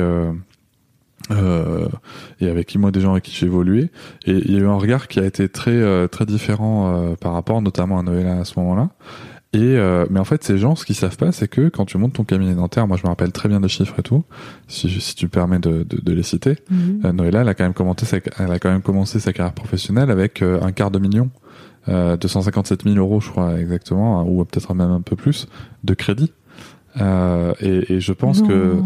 faut aussi le tenir Le plus bas, mon crédit. Était plus bas. Par contre, j'avais euh, j'avais même pas 1000 balles sur mon compte à la base quand je suis partie. Waouh. Mais Donc- tu vois, et, et, et en fait, euh, il y a ça aussi, c'est qu'à un moment, euh, ok, il y a, il y a de l'argent qui rentre, mais il faut pas regarder que ça, qu'en fait. Il y, a- Mm. il y a aussi une prise de risque, il y a aussi un investissement, il y a aussi, euh, ça veut aussi dire que tu te dis, bon, mais voilà, pendant, je crois que ton crédit, il a duré 7 ou 8 ans. Oui, il a Euh, duré 7 ans. Bah, c'est surtout qu'on était comme eux. On était de la même classe sociale. On partait avec les, même ils avaient, l'argent mêmes n'est pas à cartes, côté. Oui, ils, on- ils avaient les mêmes cartes. Peut-être, j'en avais peut-être moins de cartes. J'ai pris ce risque. Et c'était pas juste gagner, bah, gagner de l'argent par mois, quoi. C'est aussi se dire, bah, comme je disais, si ma, si je me casse une jambe, euh, s'il m'arrive un truc, si, si j'ai plus la pêche euh, pour y aller, euh, personne va payer mes, euh, mes 15 000 balles de charge par mois, en fait. Ouais. Donc, euh, donc du coup, il y, y avait ça à côté. Donc c'est vrai que quand le regard a changé, on l'a un peu mal pris parce qu'on a cette difficulté de se dire, ben oui, on change de classe sociale, faut l'assumer, mais en même temps, ben, notre classe sociale des gens habituels, euh, ben, le regard a changé. euh, c'est un peu, c'est un peu bizarre, ouais. Voilà. Et puis peu- en plus, quand tu es en catégorie couple, tu sais, euh, les couples se comparent entre couples, et Bien ça, c'est aussi un petit peu étrange, quoi. Donc, euh, donc voilà. Donc après, tu peux plus forcément parler de ces questions-là. Ouais, c'est un peu, c'est un peu étrange. euh. Vous avez un peu le cul entre deux chaises finalement. Ouais, tout à fait. Hmm. Voilà. Mais bon, le cul plus vers les riches. Non, mais je veux dire, c'est des problématiques, tu vois. définir faut- riche. Va en, c'est par- Non, va en mais- parler à Elon Musk et Mais parce que je dis, de notre. je dis ça quand même parce que pour remettre euh, pour remettre dans le contexte, c'est-à-dire que on se plaint, voilà, on a des questionnements, etc. Mais il y a toujours en dessous, faut faut faut se rappeler qu'il y a des gens qui sont en difficulté, ils ont pas, ils peuvent pas se permettre de se poser ces questions-là. Donc c'est vrai que je le redis toujours parce que quand je parle à des gens, bah, j'ai quand même autour de moi pas forcément des gens euh, qui ont les mêmes revenus et, et, et, des amis qui vont m'aider dans ce contexte, euh, mais en même temps, ben ils ont peut-être des problématiques qui sont Ouais. plus importantes que les miennes. Donc j'essaye de recontextualiser aussi que j'oublie pas. Mais je trouve que ça sert à ça aussi le podcast, tu vois, de vous laisser la parole pendant deux heures, c'est de, de pouvoir vous expliquer, de, que, de vous donner l'opportunité d'expliquer vos prises de tête. Et en fait, peu importe euh, que tu sois plus riche ou moins riche, en fait, c'est, Oui, ça, fait. ça n'empêche pas d'avoir d'avoir différents soucis, quoi. C'est- Exactement. C'est intéressant ce qu'elle dit parce que si ce qu'elle dit là, ça marche juste aussi dans notre couple en fait. C'est que moi, il y a des fois où je lui, où je lui dis en fait par rapport à des dépenses, euh, où je lui dis, ben en fait, moi, je, je peux pas, j'ai j'ai pas les moyens. Je, si je fais cette dépense, je, je, je vis au-dessus de mes moyens et, euh, et c'est quelque chose que j'essaie de, de limiter au maximum. Euh, même si je veux augmenter mes moyens, tu vois. Ouais. Mais je veux, je veux, en fait, je, je, tu vois, par rapport à ce que je disais quand j'étais plus jeune et tout, euh, j'ai plus d'ego. Enfin, tu vois, mon, mon ego va très bien. J'ai plus besoin de, de, de, de voir flamber de l'argent pour paraître ce que je ne suis pas. Euh, et et c'est vrai qu'il y a ce côté-là, tu vois, de déjà dans notre couple, d'être capable de se dire, euh, bah toi tu peux, mais moi je peux pas en fait. Donc ensemble on peut. Oui. Tu vois, C'est- c'est-à-dire qu'on a on a vraiment l'identité couple Ouais. qui peut faire des choses. Mais euh, moi, je- c'est c'est alors c'est peut-être parce que je suis celui qui garde qui gagne le moins que je garde ça à l'esprit. Mais moi, je, je garde à l'esprit aussi qu'il y a des choses qu'on peut se permettre parce qu'elle est là euh, et que moi, tout ça, en fait, je peux absolument pas me permettre. Ok. Et donc, euh, mais c'est une discussion que vous avez, c'est ça? Oui, régulièrement. Oui, ça arrive que parfois en- ils me, ils me remettent un peu dans le contexte. Ils me disent non mais attention, tu te rends pas compte. En même temps, moi j'ai du mal à me rendre compte parce que parfois on va dire, on va dire ah ça ça coûte 200 balles. Ah c'est 200 balles, c'est abusé. Et après je me dis 200 balles, mais c'est les factures les moins chères. Et je me dis oh c'est les boîtes de gants. Euh, quand mon assistante aime tant la- le, le truc à signer là, ah ouais il y avait 200 balles, oh c'est les gants. Bon les gants qu'on rachète tout le temps, tu vois, je me dis bon c'est que dalle en fait. euh. Et parce qu'en fait euh, c'est scindé quoi. C'est la dichotomie entre le, le, le- cabinet et, et ce qu'il y a sur mon compte en banque où là dès que c'est sur mon compte en banque je me dis attention quand même ça c'est très élevé et puis à côté de me dire oh voilà C'est un vrai un peu truc bizarre, qui revient quoi. souvent hein, dans l'histoire d'argent, le- la différence entre l'argent de ta boîte ou l'argent de ton entreprise et l'argent que tu as en perso quand euh, ouais, exactement ouais. vrai truc. c'est ça donc euh, et, et au moins il me remet en, pers- en perspective quand même voilà Mais vous vous empêchez de ce fait-là de faire des trucs parce que Non. non, ok. Non, non, du tout. C'est juste. euh, Non. non, non, non, je pense pas non mais c'est bien parfois de voilà quand si on fait la euh, cigale c'est bien parfois de se rendre bah, compte aussi de C'est-à-dire aussi que des fois, alors moi de mon ressenti, tu vois, je pense que des fois, elle se projette comme si on gagnait tous les deux la même chose, tu vois. Euh, et, et moi, par contre, euh, tu vois, la réalité qu'elle évoque du fait que il n'y a pas forcément la sécurité derrière, euh, ça c'est quelque chose que moi, je, je, je- tu vois, je mets pas la pression quoi dessus. En fait, c'est quelque chose, c'est mon quotidien, si tu veux. Mais un peu quand même. de, non, non, pas spécialement. Tu, te Non, mets pas la pression, mais tu l'évoques en tout cas. Non, en fait, je me mets pas la pression, mais j'ai comme objectif d'essayer de lui enlever cette pression. Ok. qu'elle a. Euh, mais tant que je l'ai pas, je l'ai pas. Enfin, tu vois, tant que j'ai pas les moyens, j'ai pas les moyens. Euh, mais euh, Mais, mais c'est vrai que des fois, tu vois, on a des, des petites discussions comme ça où, où, où on n'a pas la même, euh, la même perception, tu vois, de certaines sommes, quoi. Tu vois, c'est, c'est, c'est assez, euh, c'est assez intéressant à chaque fois. Mais euh, c'est chouette, moi, je trouve, tu veux, de pouvoir en parler Mm. et de pouvoir euh, qu'il n'y ait pas de tabou euh, financier là-dessus, quoi. Oui, après, il n'y a pas de tabou dessus, quoi. Oui, au ça, contraire, parce que entre nous, comme il n'y lui, a, il y a aucun tabou financier. lui, ça lui parle bien, euh, les questions d'argent d'entreprise. euh, parfois, je lui ai posé des questions. Bon, je savais pas les réponses à ces autres questions parce qu'il avait une vision, une lecture là, de, de, de bah, la gestion de l'argent d'entreprise qui était différente. Mais, euh, mais bon, je, je, je lui demandais quand même un peu conseil, quoi, parfois. Très intéressant. Voilà. Bah, merci à tous les deux. Merci à toi. On a, on a Bah, beaucoup- merci. a beaucoup causé. C'est trop intéressant. Surtout vous. L'épisode va sortir en quatre épisodes. non, je vais le sortir en un épisode, mais ce sera un épisode long, ça sera chouette. En tout cas, merci, merci beaucoup, c'était c'était très chouette.